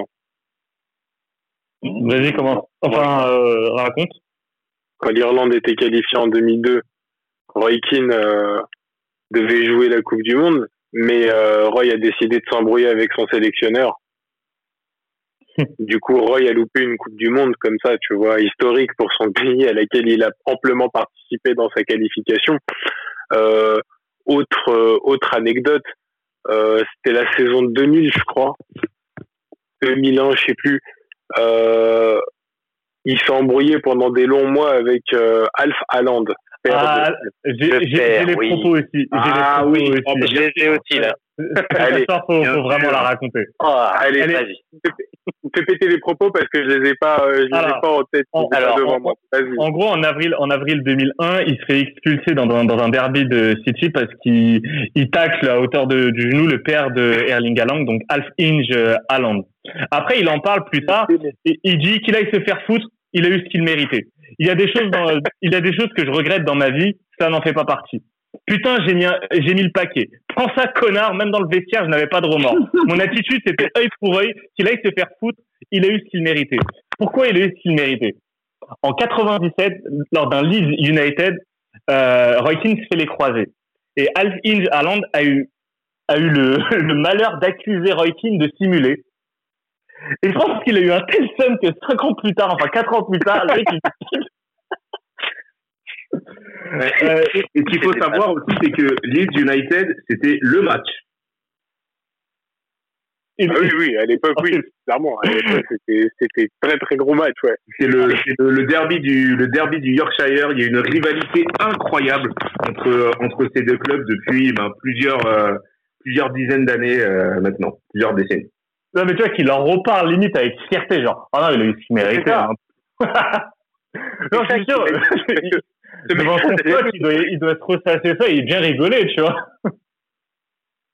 Tu sais, quand il voit Hollande marquer des buts, il doit se dire Ah, j'ai bien niqué ton père. ouais, ouais, yoga, yoga. C'est comme ça qu'il était ton père dans la filière. ah non, mais, mais il est obligé d'être top 2, ce, ce, garçon, parce que cette anecdote part pour lui, et voilà, pour pas tout répéter ce que j'ai dit, euh, voilà, ce mec, euh, un, énorme palmarès, une, une, qualité de jeu, euh, bah, pas la meilleure, mais par contre, sa qualité de frappe était une des meilleures pour un milieu de terrain. Enfin, je, vous, vous vous souvenez tous de beaucoup de ses buts, euh, de ses grosses soupapes lâchées de, de 25 mètres. C'était, c'était sa spécialité, souvent rasante en plus, à ras de terre. Et voilà, jeu très rugueux, mais aussi beau joueur et joueur ô combien important dans un effectif et les Arsenal United de l'époque, ces embrouilles avec Patrick Vieira. Moi, c'est, moi, c'est ça, moi, tu vois. On, on en parlera certainement des, des, des classicos euh, sous l'ère Mourinho Guardiola. Ben, euh, revoyez les Arsenal United de l'époque, c'est pareil. Dès, dès, dès, euh, le couloir, avant de rentrer sur le terrain, ça s'embrouillait. Tu sentais ah, que les mecs, ils étaient là, bien. Ils venaient pas juste pour, pour, pour se faire des câlins. Et ça, ah c'est, ça, c'est beau, ça beau, euh, chacun. Euh. Moi, je trouve ça beau, en tout cas. Je crois même, en fait, que cette animosité entre lui et Vira euh, dure encore aujourd'hui. Hein. Ah, mais je pense que les deux, ils, dé... ils détestent. ouais, mais, il, y a un... qu'il y a un respect. Ouais. Ah, c'était les, les codes de l'époque. Ouais. Ah, moi, je trouvais ça beau. C'est pour ça que, c'est pour ça que, alors Costa Suarez, j'aime pas du tout. Mais euh, Van Bommel, Mota, Keane, j'adore c'est un style de joueur que, que j'aime beaucoup. Parce que c'est, pas, pas, pas de la méchanceté mal placée, en fait. C'est dans un but de gagner. Bah, je pense que, je pense que même pour Suarez, même si je le déteste. Ouais, mais quand tu, euh, quand tu mords quelqu'un, oui, ça, ça, oui, c'est de la On en revient toujours à ça, tu vois. On en revient à ça. Ou quand tu craches sur quelqu'un, c'est, c'est, pas ce que j'appelle, euh, tu vois, c'est pas la, c'est pas le même impact, c'est pas la même beauté de saloperie, on va dire. Je suis d'accord, c'est vrai, c'est vrai. Allez, on va, bon, on va arriver à la crème de la crème. Les pires, euh, les pires, les sales On va commencer avec toi, Cisco. Oui, alors pour moi le. Mon number one. Mon number one, le numéro uno plutôt, c'est Monsieur c'est mon idole dans le football, c'est monsieur, c'est pour ça que ça me tient à cœur, monsieur Sergio Ramos. Tout simplement, euh, capite, bon, je vais pas refaire euh, son, son, histoire, mais pour être simple, c'est pour moi le, le joueur qu'il faut avoir dans son équipe. Euh, pour résumer en un match, Real Liverpool, finale Ligue des Champions. Qui fait sur, voilà, pour moi, je cautionne, je cautionne pas le geste. Hein, en tant que supporter, en tant que supporter, bon voilà, mais je cautionne pas ce qu'il a fait, mais c'est ce qui change le match. Pour moi, c'est que mon point de vue. C'est quand même le joueur qui, euh, bah, c'est plus un trash talker dans le sens où s'il faut t'arracher la jambe dès les premières secondes de jeu, il va y aller. Tu vois, c'est moi le foot quand quand j'ai appris à jouer au foot, c'était ça. Je partais, le défenseur arrivait, il m'arrachait les jambes, c'était terminé. Je voulais pas y aller une deuxième fois. Pour moi, Ramos, c'est un peu dans ce sens-là où c'est une garce où euh, s'il faut te marcher dessus, euh, il va te faire une faute, il va te marcher sur la main et il va te dire allez lève-toi maintenant, c'est bon là. C'est vraiment c'est vraiment dans cette attitude-là où bon, c'est moi c'est le joueur pour moi qui euh, parce qu'il est voilà c'est bon il a quand même battu le record de rouge je crois euh, en Ligue des Champions c'est le numéro un donc bon lui il a été un peu moins malin que les Busquets et autres euh, Thiago Motta mais ça reste un joueur ce, pareil pour ce Liverpool Real Madrid ce qui la faute qu'il fait sur le gardien quand il laisse traîner les genoux qui lui met un petit coup sur, sur la tête quelques minutes après il se passe quoi? But pour le Real voilà, bah, ça crée genre une espèce de commotion cérébrale d'après euh, d'après certains sur euh, Carius. Voilà, c'est plein de petits trucs. Euh, J'ai l'impression. Ça restait un gardien de merde quand même, Carius, mais ah voilà, ça n'a pas dû l'aider quand même. Mais c'est pour moi un joueur qui il a un peu, il prend un peu, il a un peu de Diego Costa, un peu de euh, Thiago, un peu de tout le monde. Il peut te péter, il peut péter un câble à tout moment. Euh, en témoigne un entraînement du Real Madrid ou juste un entraînement, donc tout va bien. Ils font là-bas, ils font des passes avec les mains pour travailler la coordination. Le petit Reguilon lui jette la balle dans la tête. Ah bah c'est ça, ça failli partir en bagarre. Il lui jette deux fois, il lui frappe dessus trois fois. Et, il lui dit, il l'insulte, il l'insulte et il lui dit je vais te mettre, tu refais ça, tu sais qui je suis. Voilà. C'est un tempérament fougueux, mais je pense après c'est pour ça aussi que votre avis et que ça me fait plaisir pour cette première qu'on parle des gars. Euh, votre avis aussi sur ce, pour moi, c'est le numéro un pour tout ce qu'il représente, mais aussi c'est vrai qu'en niveau de, comme disait le mot euh, tout à l'heure Yad, en niveau puterie, ça reste quand même, pour moi, euh, un génie. Moi, je pense que le problème, ce qui lui fait défaut sur ce classement, ça va être le nombre de rouges euh, qu'il prend, mais ça, s'explique également par le fait que ça reste quand même un joueur qui pour moi est anachronique par rapport à l'époque et que euh, il a une attitude qui dans les années 90 je pense qu'il prendrait qu'il aurait pris genre euh, un, un, tiers des rouges qu'il l'a pris euh, à cette période de l'année. Et il est vraiment pas gâté par son image par et le fait et le décalage en fait entre le fait qu'il joue au Real et son attitude parce que au Real, quand as ce type de comportement, malheureusement, on, on pardonne rien parce que c'est bah, ce club et l'image de ce club qui, qui veut ça. Et, et, et, du coup, tout ce qui fait, que ce soit en Espagne ou en, en Ligue des Champions, et encore, je pense qu'il a vraiment un traitement particulier euh, dans le championnat espagnol, plus qu'en plus qu'en Ligue des Champions, malgré le nombre de rouges qu'il qui, qu'il a pris. Et sur cette anecdote, moi, il y a deux anecdotes. La première sur l'histoire du euh, de la finale de Champions League, il faut se rappeler aussi euh, bah, qu'à l'époque déjà c'est une saison très moyenne du, du, Real où le Real est vraiment en doute qui sauve grâce à grâce à la Ligue des Champions. Et en face t'as Liverpool. Liverpool impressionne tout le monde. Ils, ils égalent le record de buts en phase de poule du euh, du, du, Real. Euh, enfin le, record du, de buts en Ligue des Champions du, du Real 2013-2014 tout le monde parle de Salah. Salah Ballon d'Or. Salah ci Salah ça. Il arrive il dit aux gars ouais non Salah les gars vous, en, vous inquiétez pas je m'en occupe. Et, et sur le sur le geste c'est quand même Salah qui va au, duel avec lui. Et lui, bah, lui dit, casse-toi, et il, il, lui fracasse l'épaule. T'as ça, voilà, mais... et t'as sur un match de le roi cette saison, face à, face à la Real Sociedad, où il ah insulte, où il insulte Odegaard, Odegaard qui est prêté par le Real, Odegaard qui est un petit jeune, et lui dit littéralement, je chie sur ta mère. C'est normal normal. Et puis, vous ensemble l'année prochaine, tout va bien. et, tout se passera bien parce que Ramos, je pense qu'il est, il est comme ça. Ouais. Mais c'est beau, ouais, c'est bien résumé, c'est exactement ça. Mais c'est vrai que sur ça là. Sergio Ramos, c'est ce que j'appelle en fait un, excellent, euh, un excellent professionnel. C'est que euh, en dehors du terrain, il peut être ton pote. Il peut aller euh, manger avec toi au resto, aller se faire des ciné, partir en vacances avec toi, etc. Mais il suffit juste que tu joues dans une équipe différente que la sienne. Et le, le jour où tu vas rencontrer sur un terrain, bah là, ce sera pas la même, euh, ce sera pas la même confiture. Et, euh, et c'est ça en fait que que j'aime en, en, en, général. Il sait mettre, il sait faire la, la, la, la, part des choses. Il va se montrer agressif en fait euh, lorsqu'il va, va, va y avoir un match, parce qu'il sera impliqué, parce que c'est un, un très bon professionnel. Et ensuite, après le match, ben on est on est quand même potes quoi. Donc euh, Ouais, normal, il va lui serrer la main, ouais, on va faire la main, et, et, et, etc. Et pense qu'aujourd'hui, euh, dans, le foot, il manque de, ce genre, euh, enfin, il manque ce genre d'ambiance-là. En fait, c'est, euh, on va dire que c'est de la, comment dire, c'est de l'animosité mais saine. Voilà. Voilà. Ouais. C'est puis il a un mental hors pair. Voilà. Si je vous fais Real Atletico, la finale Ligue des Champions, bon, on va pas refaire l'histoire. Mais magnifique. C'est un, un, mec qui a sauvé à plusieurs reprises, son club et puis, enfin, c'est un mental, c'est un, il a une grinta qui, pour moi, dans le football, il y a peu de monde qui a, qui a ce, qui va faire, pardon, excusez-moi, il y a peu de monde qui a ce, ce type de caractère-là encore de, dans le football actuel, dans le football moderne, comme disait Manu. Moi, je pense que, moderne. que Sergio Ramos, c'est, c'est clairement pour moi le plus grand capitaine de l'histoire du football. C'est. Euh... C'était chiant, j'ai versé une larme. non, mais, mais honnêtement, j'ai j'ai rarement vu en fait un mec aussi, en fait, aussi, en plus un défenseur être aussi décisif dans les moments les plus décisifs.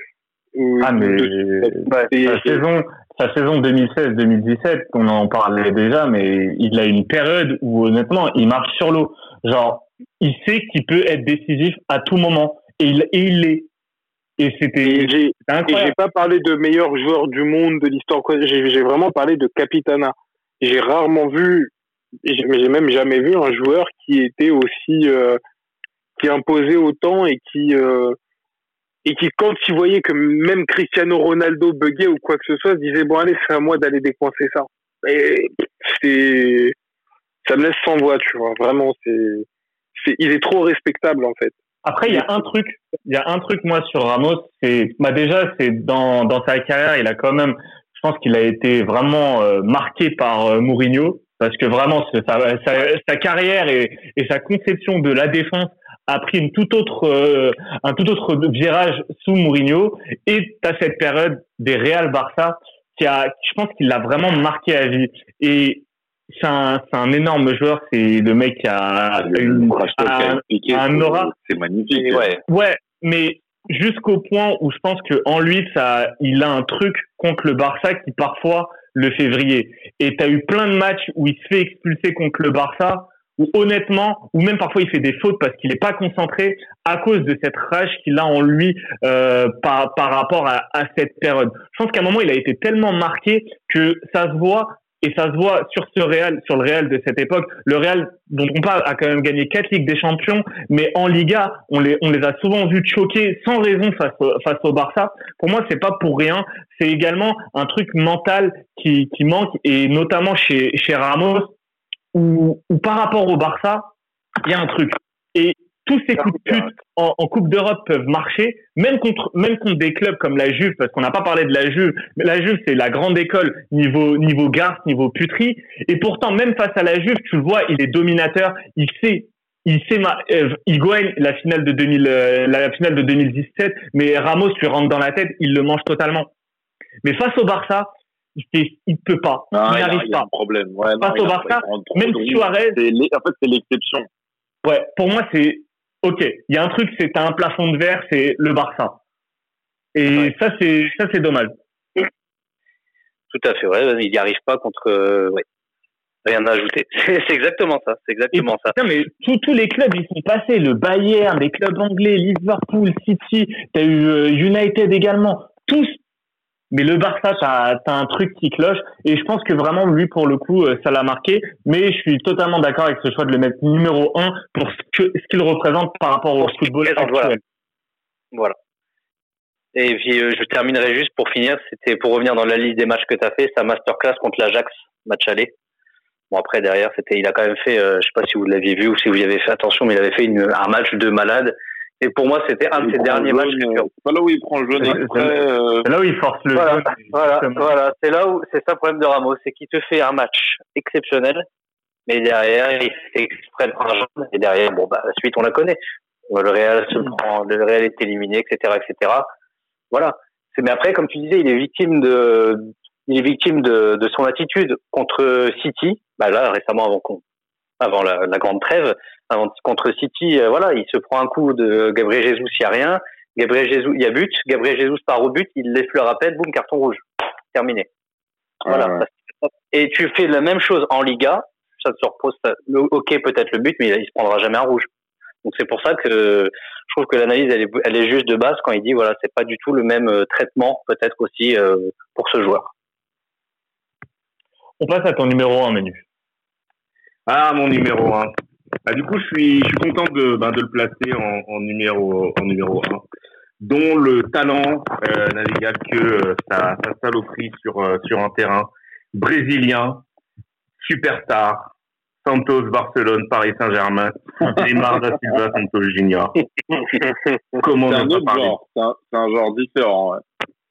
Ouais, ouais c'est un genre, euh, c'est un genre différent. Donc je valide C'est pas la salope, c'est la petite salope. Voilà, c'est une voilà, c'est une c'est une petite salope, mais salope euh, de la manière dont nous on entend, hein, bien bien sûr. Euh, donc on va pas refaire hein, le, le, le, palmarès et, euh, et, le pédigré de, de, de Neymar.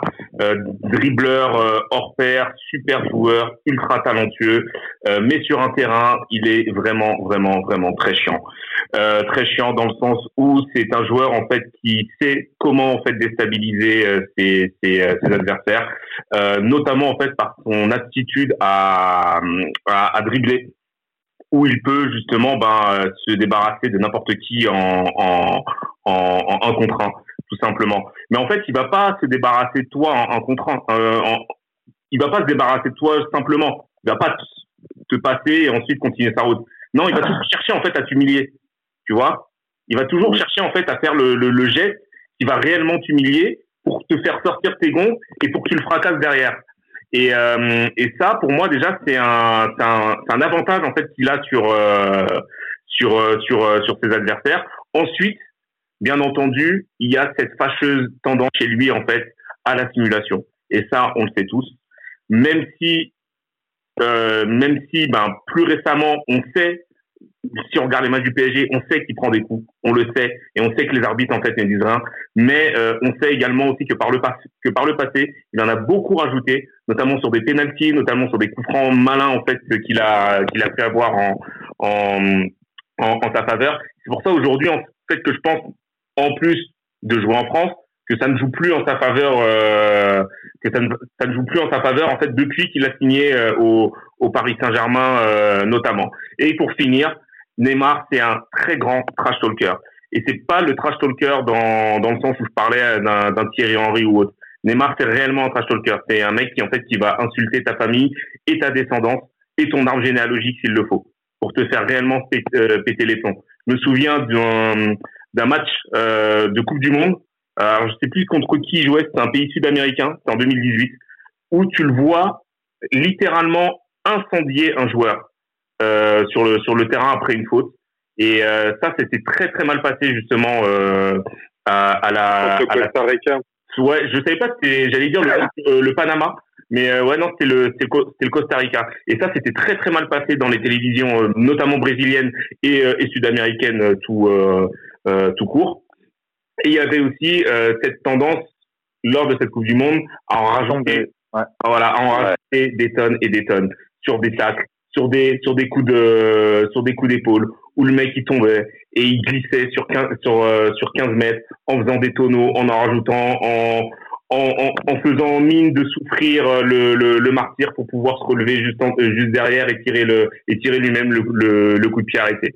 Donc Neymar, pour les personnes en fait, oui. Manu, excuse-moi, excuse-moi de te couper. Je me permets juste parce que j'étais, j'avais noté exactement un petit fait d'armes là-dessus.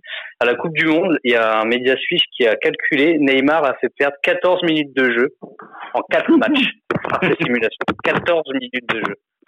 Voilà, c'est pour ça que je me suis dit, excuse-moi de t'avoir coupé, mais c'est 14 minutes de jeu juste en simulation en 4 matchs. C'est, c'est... Ça, plairait à Diego Simeone, ça.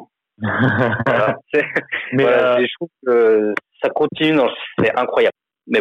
Le, truc avec Neymar, c'est que je trouve, à un moment donné, il était genre la bonne, tu vois, dans la, bonne gare. Genre, le mec, son rôle au, Barça, c'était incroyable. Il prenait énormément de fautes, il allait chercher la faute et il générait énormément d'occasions, de situations pour euh, pour le Barça, de par sa, capacité à provoquer. Et il a un jeu euh, de provocation où il est obligé de prendre des coups. Et je pense qu'à un moment donné, et peut-être après 2018, après tout ce qui s'est passé après son transfert au PSG, même dans sa tête, je trouve qu'il a qu'il a changé. Euh, euh, son côté garce, c'était plus juste un moyen de, de faire gagner l'équipe. C'est sûr, c'est devenu lui-même sa, sa personnalité, c'est devenu une chouineuse en fait. Et je trouve qu'à ce niveau-là, ça lui a, ça a vraiment gâché le joueur qu'il était, hormis tout le côté extra-sportif, les blessures, et, etc. Mais à un moment, il est vraiment passé en mode, ouais, de toute façon, vous me détestez, vous, euh, je suis pas assez protégé et tout. Et il a continué cette provoque. il était plus dans la provoque, genre, ouais, c'est pour l'équipe, je vais, je vais faire gagner mon équipe grâce à ça. Et c'est ça que je regrette beaucoup chez Neymar parce qu'il avait tout de la petite garce qui fait gagner, qui te fait gagner un titre, qui te fait gagner une Ligue des Champions, qui aurait pu faire passer un cap au PSG en Ligue des Champions. C'est juste devenu ah mais de toute façon vous ne m'aimez pas et il s'est fermé que ce soit dans sa communication ou dans dans son attitude sur le terrain. Et ça pour le coup je trouve ça vraiment regrettable dans dans, sa carrière. Alors que pour le coup, il a vraiment le talent euh, de la petite gare. Hein. Bah, c'est un, gars, c'est un gars en fait qui marche, euh, qui marche euh, ben, beaucoup, beaucoup à l'affect. moi, je me souviens, j'étais au match PSG Dijon il y a deux ans, le, le 8-0. Ah, quand il s'est sifflé euh, sur le pénal. Un quadruplé. Euh, et euh, bon, quand il se fait siffler, je veux dire, le mec, euh, juste après le juste après le coup de sifflet, euh, le coup de sifflet final, il s'en va en, en, en, en, faisant la tête. Bon, c'est compréhensible, mais je savais, on savait déjà en fait que ça allait que que, que, que ça allait faire parler. Et donc, pour, pour finir, euh, Neymar, en fait, c'est le joueur qu'on va adorer détester s'il ne joue pas dans ta, s'il ne joue pas dans ta team. Parce que s'il joue dans ta team, bien entendu, c'est tout bénéf. Tu sais que c'est un ah, mais, mais, ça, franchement, je suis, oui, oui, c'est un, un super joueur, mais, mais pour le coup, ouais, il a, il a mal tourné, dans le sens où même moi, ça m'énerve des fois parce qu'il en fait trop. Et c'est pas malin, en fait. Mais même dans son pays, en fait, quand même dans ton pays, tu commences à être critiqué. La Coupe du Monde 2018, il était pointé du doigt parce que moi, franchement, je trouve sa Coupe du Monde 2018 vraiment naze. Et il a, il a vrillé pour moi à un moment donné. Ouais. Mais néanmoins, je pense quand même que c'est le joueur qui fera passer le cap euh, au, Paris Saint-Germain. Je pense que s'il n'y avait pas eu tout le merdier dans lequel on est actuellement au niveau euh, mondial euh, et, sanitaire, par rapport en fait à la copie qu'il a sortie face à Dortmund, je pense que là en fait il était réellement sur les bons sur les bons rails et, vraiment sur le chemin de la de, la de la rédemption. Tu le vois arriver, par exemple, le soir du match, tu le vois arriver en dansant sur un match à huis clos. Tu te dis mais qu'est-ce qu'il fait en fait? Tu sais très bien en plus que si le mec se chie dessus sur le match et que le Paris Saint-Germain euh, se fait disqualifier, que là c'était même plus c'était un météore qui allait s'écraser sur Paris et qu'il y aurait eu de fortes chances que le lendemain même en fait de la défaite du Paris Saint-Germain, on dise Neymar, salut, au revoir, retourne au Barça ou euh, il va aller euh, faire une pige à, à, Manchester City ou quoi. Le mec arrive en dansant et il te sort. Alors il n'a pas sorti une masterclass face à Dortmund, mais il a été le leader technique. Il a mis un but. Il met un but de la tête quand même. Voilà, il met un but. En plus, il met un but de euh, de, de, de la tête. Il est, on va dire, quelque peu impliqué sur le euh, sur sur le sur le deuxième but et il réussit à faire sortir Emre Can de, de, de ses gonds euh, à la fin, euh, euh, à, à, la fin du match. Donc, à Paredes aussi, euh, qui a bien avec, bien entendu avec euh, Paredes, le, le, le footeur de merde ultime dans, dans ce club. Mais, mais voilà, Neymar, effectivement, c'est voilà, c'est une, une petite, c'est une petite gare. Et je pense que il lui faut, il lui manque encore quelque chose pour pouvoir réellement euh, pleinement revenir sur le sur le sur le devant.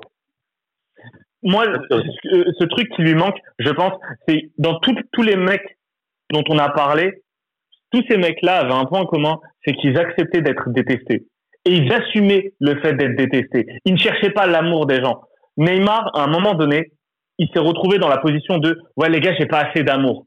Ouais. Aimez-moi. Et ça, tant qu'il aura, tant qu'il aura pas compris que de toute façon, il sera détesté. Il a un style de jeu que tu vas détester. Il joue dans un club qui est détesté. Donc, t'en fous. Fous la merde. Et, et ça, pour moi, tant qu'il aura pas compris, il fera pas, il, il arrivera pas à être vraiment la petite garce, euh, qui fait passer un cap et qui te fait, après, techniquement, il a grave le niveau. Là, vraiment, je parle sur le, la puterie. Faut qu'il accepte d'avoir ce rôle de, bah, c'est le méchant de l'histoire. Parce que non, parce que tu ne seras pas aimé comme Messi, tu ne seras pas respecté comme CR7. Accepte-le et trouve une autre manière de, euh, de marquer l'histoire. Sois comme Djokovic, Neymar. Après, moi, pour, euh, Neymar, il y a un truc qui m'a quand même un peu étonné, ça, ça rentre un peu dans le terme de, de gaffe.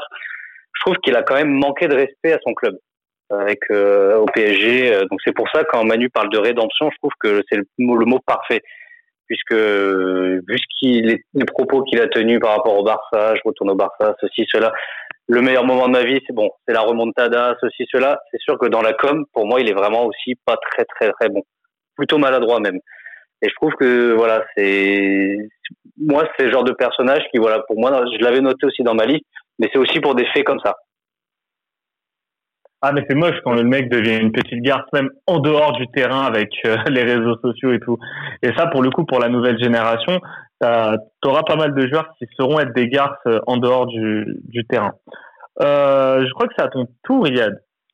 C'est ça, c'est ça. Et moi je vais vous parler d'un. Tu veux raconter une histoire? Non, l'histoire, non, le problème c'est que l'histoire vous la connaissez déjà parce que parce que c'est simplement un mec qui s'appelle Marco mais pas Marco Verratti. oh, mais bien sûr. le Matrix. Monsieur, monsieur, enfin monsieur, Materazzi, Marco Materazzi. Euh, le Rital, comme on dit. voilà, exactement. Un mec qui, en dehors du, du coup de boule et, et tout, tout ce qu'on sait, j'ai vu récemment aussi que pendant le match, il avait, il avait, euh, c'était euh, le préparateur physique de l'équipe de France qui disait euh, qui, disait ouais euh, je suis inquiet pour Zidane euh, il est vraiment pas trop en forme et tout. Il paraît que Materazzi lui a balancé eh, c'est bon c'est bon le vieux t'es t'es déjà tout cassé laisse tomber ou je sais pas quoi. Déjà au bord du terrain quand quand Zidane se faisait remettre l'épaule je crois pendant la finale de la Coupe du Monde donc ça prouve vraiment le, le niveau de puterie même tout au long de sa carrière et même pendant cette Coupe du Monde là où t'avais un super duo un super duo le duo qu'on qu'on n'aimait pas c'était le duo euh, Cannavaro-Materazzi, mais c'était très complémentaire. Un Materazzi, un joueur assez, euh, des fois assez, assez brouillon quand même. Il arrivait à s'en sortir, c'est aussi pour ça que je le mets dans mon top des gars, parce qu'il a réussi aussi à s'en sortir pendant ce, cette, euh, cette Coupe du Monde. Mais euh, et t'avais t'avais aussi qui euh, qui hésitait pas à mettre des petits coups. On se souvient de son, son taquet sur Henri à la à la quatrième minute de jeu. Enfin, c'est un truc. et c'est aussi là où tu vois que les Italiens ont abordé le match de la bonne manière avec des belles garces parce que personne n'a pris de, de, rouge sur ce, sur ce match-là. Personne n'a été inquiété, mais les Italiens ont attaqué très très fort face à la France, ce que, à part les Portugais, personne n'a réussi à faire euh, dans ce match-là. T'as Zambrota qui matraque, euh, qui, qui matraque Vieira, t'as Canavaro sur Henri et t'as bien sûr Materazzi. Donc c'est un mec qui avait les insultes faciles. Et je vais raconter une anecdote, c'est celle avec une autre une autre petite garce, mais dans un autre style, c'est celle avec Ibra. Ibra. En, en 2006, euh, c'est Materazzi qui lui, euh, bah, qui, qui, passe son temps à l'insulter bien sûr, mais qui lui met un, coup, je crois. Si, si, je me souviens bien, lors d'un jeu Inter, parce que Materazzi a passé 10 ans à l'Inter, et, euh, et, euh, et, Ibra n'en pouvait plus. Ibra, ça lui a foutu, ça lui a foutu le seum vraiment, et ils se sont revus quatre ans après. Et, euh, et il racontait qu'en gros il, il, il, obtenait un péno sur une faute de Materazzi donc des fois il était un peu pato quand même parce qu'il a il a concédé pas mal de pénaux et à la fin il lui met une prise de taekwondo. Et là et là t'as je sais plus qui qui lui demande ouais pourquoi t'as fait ça? Il dit ça faisait quatre ans. Quatre ans que j'attendais ça donc, euh, donc ouais, après ils ont joué ensemble à l'Inter tu vois et ouais il l'a pas fait se venger directement non, c'est ça, c'est ça. Et euh, et il y avait celle aussi avec euh, avec Del Vecchio euh, ça c'était bah, après 2006. Franchement, en 2006, je pense que c'était son summum. T'as eu bien sûr le point d'orgue, c'était euh, avec Zizou, mais t'as eu le truc avec Ibra et t'as eu aussi euh, Materazzi qui cogne Del Vecchio tout simplement. Et, euh, et, Del, Del Vecchio pète un câble et expulsé. Materazzi, il a quoi? Un carton rouge, un carton jaune. Un carton jaune. Voilà. Et ouais. Donc euh, donc c'est ça. C'est pour ça qu'il rentre dans ce dans dans ce top et c'est un mec qui voulait te faire. Euh, je sais pas. C'est en fait, c'est pas forcément le mec qui va te, qui va te, qui va être galvanisant, galvanisateur, mais c'est vraiment le mec qui va, qui va chercher la merde et peut-être plus dans le style, alors pas dans le style de jeu, mais peut-être plus mota. Tu vois, les petits coups, les petites insultes. Je le classerais peut-être plus dans cette catégorie-là. Et tu vois la, la différence de perception entre tout à l'heure on parlait de Thierry Henry et donc de, de sa main et euh, le geste de Bateradi en, en finale de Coupe du Monde la, ou du moins le geste de Zidane, la différence de perception, tu la vois dans le sens où euh, Nike a quand même fait, après la Coupe du Monde, une pub sur genre l'entraînement de Materazzi, où tu vois pendant 40 secondes Materazzi se prendre des tanks, un footballeur américain, des Ouais, de il, il- il en joue, ça lui a donné tellement de visibilité pour un joueur qui a perdu Et- star en plus. Mais il a accepté. c'est exactement ça. Il a accepté ce rôle-là. Ouais. Il l'a accepté, il l'a assumé, il en a joué pleinement. Et encore une fois, on a là affaire à un joueur qui a réussi à faire euh, perdre des trophées majeurs à ses adversaires pour remplir son palmarès. Et, et il a, il a un tableau avec euh, avec l'image de Zidane euh, qui lui met un coup de boule. Il a posé devant la photo, enfin devant la statue. Je crois qu'il y a une statue de Zidane qui, qui lui met le, le coup de boule. Il, il a eu des interventions récentes euh, sur le sujet où il disait voilà, enfin, pareil, le même ton, même euh, retraité, euh, même après avoir joué euh, je ne sais où, pareil, le même ton, la même la même arrogance. Et c'est bien, il n'est pas sorti de son rôle. Mais c'est une merde, mais c'est une merde. Et... oui, non mais, il vient du cœur celui-là. non, mais Ouais, franchement, ouais. nous on l'a détesté, nous on l'a haï pour ça. Et tu demandes même encore aujourd'hui à des Français de notre génération, un joueur que tu détestes, ils diront encore Materazzi. C'est euh, genre toute la période qui a suivi la finale de de la Coupe du Monde 2006, mais on détestait les Italiens, on détestait Materazzi. Le seul parallèle, c'est genre euh, Harald Schumacher avec euh, Ouais, Ouais, ouais. Genre le même genre, genre le mec euh, Harold, pardon, le mec qui accepte d'être le, le méchant. et Mais- impuni. Surtout, en fait, c'est l'injustice qui rend Materazzi détestable. Mais ce qui est bizarre, c'est que pour le coup, la France, on n'est pas un pays qui va, genre, si demain t'as un Français qui fait ça, on va pas forcément, genre, on, on- on va pas le respecter. Au, Bah, on euh, Henri, Henri, Ouais, bah on oui, dire rejoue le match. C'est ça qui est dégueulasse. Alors que tu dis à n'importe quel mec entre là là, on, on se pose la question. Ouais, pour euh, demain, euh, Nico, t'es champion du monde euh, avec la Serbie ou avec la France, mais par contre, tu dois casser la jambe du joueur adverse pour le faire. Bah gros, tu vas le faire, tu t'en fous, tu peux être champion du monde. Tu peux. Ah, gars, une jambe, c'est six mois, hein, le championnat. Mais c'est ça. Et- La Coupe du Monde, c'est à vie sur le palmarès. Oui, pas, exactement ça. Et, et j'ai l'impression que dans ce pays, on n'arrive pas à comprendre ça. Qu'un mec comme Materazzi, qui à la base devait même pas être titulaire de cette équipe parce que la charnière centrale, ça devait être Nesta Canavaro, il a la chance de sa vie, il joue une finale de Coupe du Monde. On dit gros, t'as un contrat, tu dois faire sortir le meilleur joueur de l'équipe adverse, le meilleur joueur du monde, peut-être le meilleur joueur de l'histoire, tu dois le faire sortir de son match. Le mec, il a dit, vas-y, hein, j'y vais, hein. Je vais insulter sa sœur, je vais insulter ce que, ce que tu veux, euh, je, m'en fous. Et il l'a fait, il s'est pris un coup de boule, le mec, après, il, soulève la coupe. Euh, c'est le meilleur, franchement, rien à dire. Rien à dire, bravo, euh, bravo Marco. c'est vrai. Eh ben Nico, on va terminer avec toi, ton numéro 1. Bah, écoute, euh, mon numéro un, il joue au Barça. Il a connu que le Barça dans sa carrière. Il a un palmarès énorme et euh, sa puterie est au moins aussi élégante et belle que son niveau de jeu. Et il s'appelle aussi Sergio Ouais. Busquets. Busquets. Voilà. Moi, pour moi, c'est euh, c'est El Ultimo.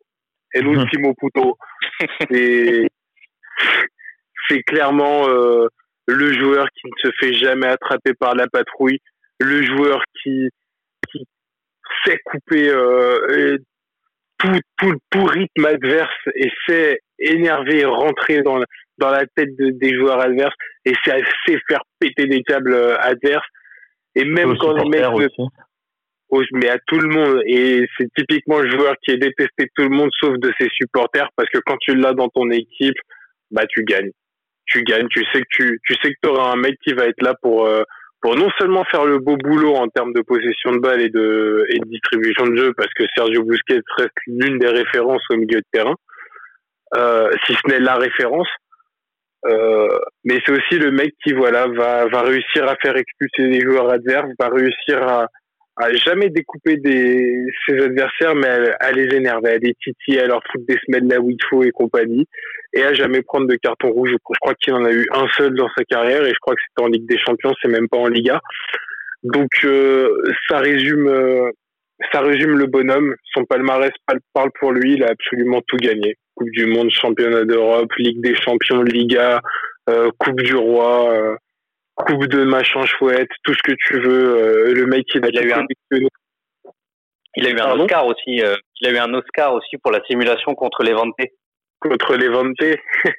avec. euh, il est, vous vous en rappelez en c'est celle-là où il ouvre Ah, le. pour moi, Pour moi, c'est sa plus belle avec non avec Silicen. Non, En fait, ça, le gardien euh, lui rentre de- le gardien lui rentre dedans enfin, si Lucien et Bousquet se rentrent dedans, les deux tombent et ils roulent par terre. Genre, mon Dieu, qu'est-ce qui nous arrive? Ben, Les mecs, vous êtes juste rentrés dedans l'un et l'autre. c'est pas grave, ça va bien, ça va bien se passer. Voilà, ça c'est, mais ça voilà, ça lève avec que je la place. Je suis désolé, Nico, de te couper. Je suis non mais obligé de... Mais celle-là, elle est, Celle-là, elle est marrante parce que du roi, je crois. Parce qu'elle c'est dans la même équipe, mais celle dont parlait hier, je crois, c'est contre le Bayern. Euh, celle où il, il ouvre qu'un œil pour voir si ça a marché. Ah oui, regarde. Moi, je pensais à celle-là, ouais. C'est bon, il est parti, c'est bon, il y a faute. Et je crois que c'est contre le Bayern, c'est là Pas contre l'Inter, celle-là? Et là, c'est Mota, c'est Ah justement. Oui, oui, oui, justement. Ah, celle-là, bah oui. Exact, c'est celle-là. C'est celle-là où il vérifie Il a que déjà Mota. fait, hein, celle-là aussi, je Genre, pense. euh. Ça y est, ça y est, le rouge. Très bien. Mission accomplie. Allez.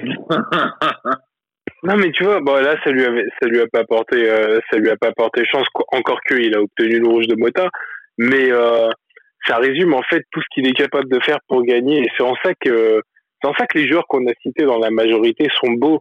À part peut-être Neymar qui n'a pas encore gagné en fait euh, autant que les autres dont, dont on a évoqué, mais euh, vraiment, tu vois, tu, tu sens que les mecs euh, feraient tout pour gagner, feraient absolument tout pour gagner quitte à, quitte à utiliser du maximum de vis possible, en fait.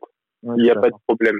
On est là pour gagner et c'est, et c'est ça qui est vraiment beau parce que Bousquet, au final, tu, je vais, je vais me répéter, mais tu le vois jamais péter des jambes ou quoi que ce soit. Tu le vois rarement prendre des cartons et pourtant tu le vois tout le temps autour de l'arbitre.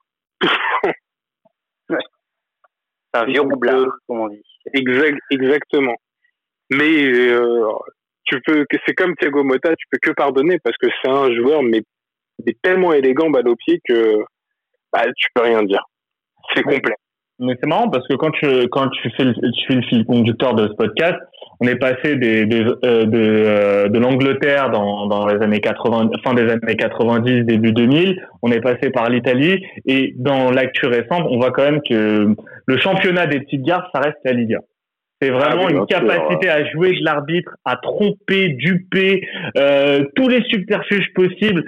Et c'est pas pour rien que on, en avait parlé une fois dans un podcast euh, Nico avec euh, Furia Liga. C'est pas pour rien que les, clubs espagnols ont longtemps dominé euh, la, Champions League. C'est que les mecs, ils ont une capacité à gérer la relation avec l'arbitre qui que tu ne, retrouves pas ailleurs. Et limite, t'as passé le, le level au-dessus qu'avaient déjà mis les, Italiens. Je trouve ça très fort. Et pour le coup, la Masia, les mecs, ils ont tous appris à ce moment-là à. Je pense que Guardiola, leur- Guardiola, son passage à, à Brescia euh, en, en, en Italie, il a pas mal aidé, je pense, parce qu'il a su transmettre à toute cette génération, en leur dis- disant ouais les gars, vous jouez bien avec la balle et tout. Je vais vous parler d'autre chose. Aujourd'hui, on va parler de l'arbitre. Alors, première étape, il reste quelques minutes à jouer, vous gardez la balle. Petit contact, tu tombes direct. Direct, tu poses pas de questions. Direct. Il y a, il y a faute, tu demandes à l'adversaire de se relever. Ça, c'est Ramos, il est super fort pour ça. Genre, il, y a une- il fait faute, il demande, ouais, non, relève-toi, gros, il y a rien. L'arbitre, Ouais, il n'arrête même pas le jeu. C'est trop Mais fort. c'est vrai que ça c'est ça c'est l'école italienne. Quand tu vois ce que fait Chiellini l'an dernier contre l'Atlético, c'est c'est c'est- là où tu vois ok il y a les patrons quand même. Les Rital restent les patrons de ça tu vois. Ouais Ah, non je te découpe il y a si non encore. relève toi. Franchement, je sais pas si c'est encore l'héritage. La nouvelle génération d'Italiens et tout, pour moi, c'est plus, pour l'instant, des beaux perdants. C'est pas, c'est pas le niveau Non des, je parlais non non je parlais euh, dans le dans, années. dans le fait de relever euh, de dire à l'adversaire de se relever Ouais. après un gros tacle ou quoi que ce soit ça reste quand même leur truc tu vois. Ah, après Chiellini, ouais, c'est, ben, c'est une ancienne génération aussi. C'est, en tout cas, ce, ce football. Jordi Alba, Jordi Alba aussi qui est pas mal dans le. Ouais. C'est cette petite salope de Jordi Alba, oui. Ah, j'ai voulu, j'ai voulu en parler de Jordi Alba, mais j'ai préféré parler de, de Thierry Henry. Bah, t'as bien fait, j'ai bien aimé, moi, c'est parti sur, Ouais, euh, a- a- sur- sur- après, t'as as Piqué aussi. euh, Piqué, c'est c'est la Je référence. constate juste, je constate juste qu'au Barça, il y a beaucoup de salopes. Après, enfin, je dis ça. Je... Ouais, puis, puis dans un certain registre aussi, t'as as Javier Mascherano aussi, qui est, Oui. qui est, qui est- Ouais. Oui. Mais, euh, vraiment, euh, l'épicentre. Real- euh, Real- La capitale. Real avait une époque euh, Pépé euh, Pépé Ramos c'était quand même Ouais, pas mal. Pépé, Pépé, pas Ah, mal. alors, il était alors, pas pris, il était pas très malin, quoi. Mais euh, Pépé, détrompez-vous, il a pas, il a pas pris beaucoup de rouge. C'est, pour le coup, Ramos a pris largement plus de rouge que Pépé. C'est vraiment une mauvaise réputation. Mais, mais Pépé, il a été, euh, il est jamais passé, il a jamais été dans la, la, la petite gare. Il a toujours été entre le gros boucher pas malin et au final un joueur ok rugueux, mais mais ça va, tu vois, c'est ça, ça, reste ça reste pas pas aussi vicieux qu'un Ramos par exemple. C'est pour ça que j'adorais la, la, les, les, choix de défenseurs euh, au Real. T'avais euh, Varane, euh, Pépé, euh, Varane, Ramos, Pépé, c'était le bon, la brute et le truand. Vraiment, ouais. c'était, euh, t'avais les, les, les, trois dans un style totalement différent. Mais Pépé, c'était vraiment, il y avait vraiment un délit de sale gueule, je trouve, autour de lui. Il a juste fracassé le dos d'un mec de ouais, en fou. Il a juste pris c'est tout, c'est tout, c'est tout, ça va. On l'a tous fait. Il, il a pris un rouge contre, euh, contre le, l'Allemagne aussi en poule de 2010, euh, 2014. Quand ils prennent 4-0. Euh... Il dit à Müller de se relever, justement. Non, mais c'est des malades. Il y avait même, il y avait à Madrid, il y a un mec, je sais pas si vous vous souvenez, mais qui était en même temps, c'était Thomas Grafsen. Ah, il y a, ah, c'est vraiment la brute. Il a fait, il a fait fortune à, à, Vegas, lui. Ouais. Et ben, quand il s'est battu avec Robinho à l'entraînement. Ils sont battus. Enfin, Robinho, bon, il fait pas, il fait pas très peur, mais voilà, c'est, c'est quand même, c'est pour moi, c'est, pour revenir vraiment sur votre podcast, enfin sur le podcast, les gars, c'est vraiment des mecs en plus qui manquent au football et qui, là, on a une génération, on parle des Busquets, des Ramos, des Cellini, tout ça, ils sont en fin de carrière. Ouais, ouais, Qu'est-ce qu'il va y avoir après? Voilà, c'était, je l'avais, je me pose la question. Je sais pas si vous avez un avis. Moi, je pense que, bah, je pense que... Il, y aura, il y aura deux trois Anglais à mon avis qui vont, qui vont bah, sortir moi, du lot. Moi, je pense qu'on va rentrer dans une espèce de football euh, ultra aseptisé euh, où en fait rien, où on laissera rien passer en fait, où tout tout sera sujet en fait à controverse et, et polémique, que ce soit du moins du moindre fait et geste, ça pourra partir en fait de du geste d'humeur euh, comme euh, à un regard. Enfin, je veux dire, on a mis un carton jaune à Neymar parce qu'il a parce, parce qu'il a fait un, un, il a fait une roulette sombrero quoi. Et, ça ça, ça ça veut déjà ça veut déjà tout dire. Ça veut enfin ça veut rien et tout dire en même temps quoi. Et ça je vais je vais dire que enfin ça laisse présager euh, de de sombres jours pour pour le pour le football pour le pour le football moderne quoi. Euh, enfin, franchement, enfin moi ça, moi ça, ça me désole. Quand je vois des types, des des des des, des, des types euh, qui passaient à la télé, euh, qui sont payés des, des, des, des centaines de milliers d'euros par mois et qui viennent te raconter, alors qu'ils ont été joueurs de foot en plus dans leur carrière, et qui viennent te raconter genre, oh, il en fait trop, il provoque, etc. Alors que quand Neymar en fait, il venait assassiner des pères de famille lorsqu'il jouait à Barcelone, qu'il faisait des il faisait des, des, pires saloperies en, en, tant que geste technique face à des Villarreal, face à des Rétafé, et que ça faisait deux tours du monde en moins de 10 heures, et qu'aujourd'hui il fait les mêmes au Paris Saint-Germain, et on dit, ah non, il, il, en fait trop, il, il, provoque trop. Franchement, je veux dire, c'est... Voilà. Après, la mentalité des gens et des arbitres, selon les pays, je pense qu'elle varie aussi. Après, c'est peut-être, euh, bon, c'est pas les mêmes cultures, mais je pense que ça, ça joue pas mal aussi. Hein, parce qu'en France, l'arbitre, c'est des arbitres t'as l'impression que tu vas leur dire un mot, boum, ils vont dégainer, quoi. Bah, c'est des gendarmes, ouais. les arbitres. Bah, c'est vrai, en plus, la plupart des arbitres sont des gendarmes dans la vraie vie. Ouais. Aucun dialogue et tout. Mais pour, pour, euh, pour revenir sur et terminer sur la, la le, le, football aseptisé, pour moi, le joueur qui, qui ressemble plus à ce football, en dépit de ses qualités, pour moi, c'est Antoine Griezmann. Parce ouais. que malgré tout, un, un, joueur qui, avant un match de, de Coupe du Monde, euh, France-Uruguay, te dit qu'il se sent à moitié uruguayen, écoute, moi, je, franchement, ça me, ça me dégoûte, tu vois. Et pour le coup, pour moi, c'est totalement le joueur qui, qui m'inspire rien. C'est un super joueur. Hein. Honnêtement, ah je ne ouais, vraiment pas critiquer ses qualités. Il a un super pied gauche. Aucun, aucun euh, caractère, rien il est capable de vraiment se sacrifier pour le collectif, pour plein de choses et tout, mais sur le caractère, la personnalité, euh, franchement, c'est pour moi, c'est vraiment euh, niet. Ouais, c'est vrai, il est, il est assez neutre, ce, ce, ce type. Enfin, ouais. C'est genre, tu vas jamais le détester, en fait. Tu vas trop son image. Ouais, mais quelle image, franchement. Euh... Il réfléchit, il réfléchit. T'as l'impression que tout est calculé de chez lui, là. Encore hier, il a fait un truc, je sais pas, sur, euh, je sais plus quel jeu, là. Ah, Warzone ouais, je sais pas quoi, waouh, ça y est, il est, ouais, on entend plus parler de Griezmann en dehors du terrain que pour ses performances. J'ai l'impression. Enfin, non, mais tu vois, c'est ce mec qui, franchement, ne m'inspire rien. Et tu regardes hein, euh, l'équipe de France championne du monde, t'as aucun sale type. Non. Mmh, ouais, Deschamps, quoi, c'est tout. Ouais, bah, bah oui, Deschamps, à niveau, niveau J. Ah, un moindre mal, un moindre mal, t'as Rami, mais il joue pas trop. Ouais. Ah, il joue, il joue pas du tout, même. Ah non, il a pas joué du tout, même. Hernandez, il, est, ouais, il était chaud. Ouais, ouais, Hernandez, Hernandez, ouais. ouais. C'est espagnol, hein. ouais. Forcément, non, mais... c'est normal. Mais ouais, non, il est. Mais justement, bah, et, et, et comme tu le dis, Bassim, sur l'équipe de, de, France championne du monde, t'as aucun type. Et je trouve qu'aujourd'hui, bah, c'est ce qui manque beaucoup, bah, pour faire le gros résumé de, de, de ce très gros podcast qu'on a fait, c'est ce qui manque aujourd'hui. Et je pense pas en fait que ça reviendra, euh, comme je l'ai dit, euh, de sitôt, par rapport justement dans cette dans cette ère euh, où, on est depuis euh, ben depuis quoi? Depuis on va dire allez quoi? Trois trois quatre ans maintenant. Ouais. C'est clair. Je pense que la, la, dernière, la, la, la, pas cette Coupe du Monde là, mais la 2014, je pense que c'était vraiment cette Coupe du Monde qui qui, qui a été un, un, réel tournant justement dans dans le monde dans le monde du football.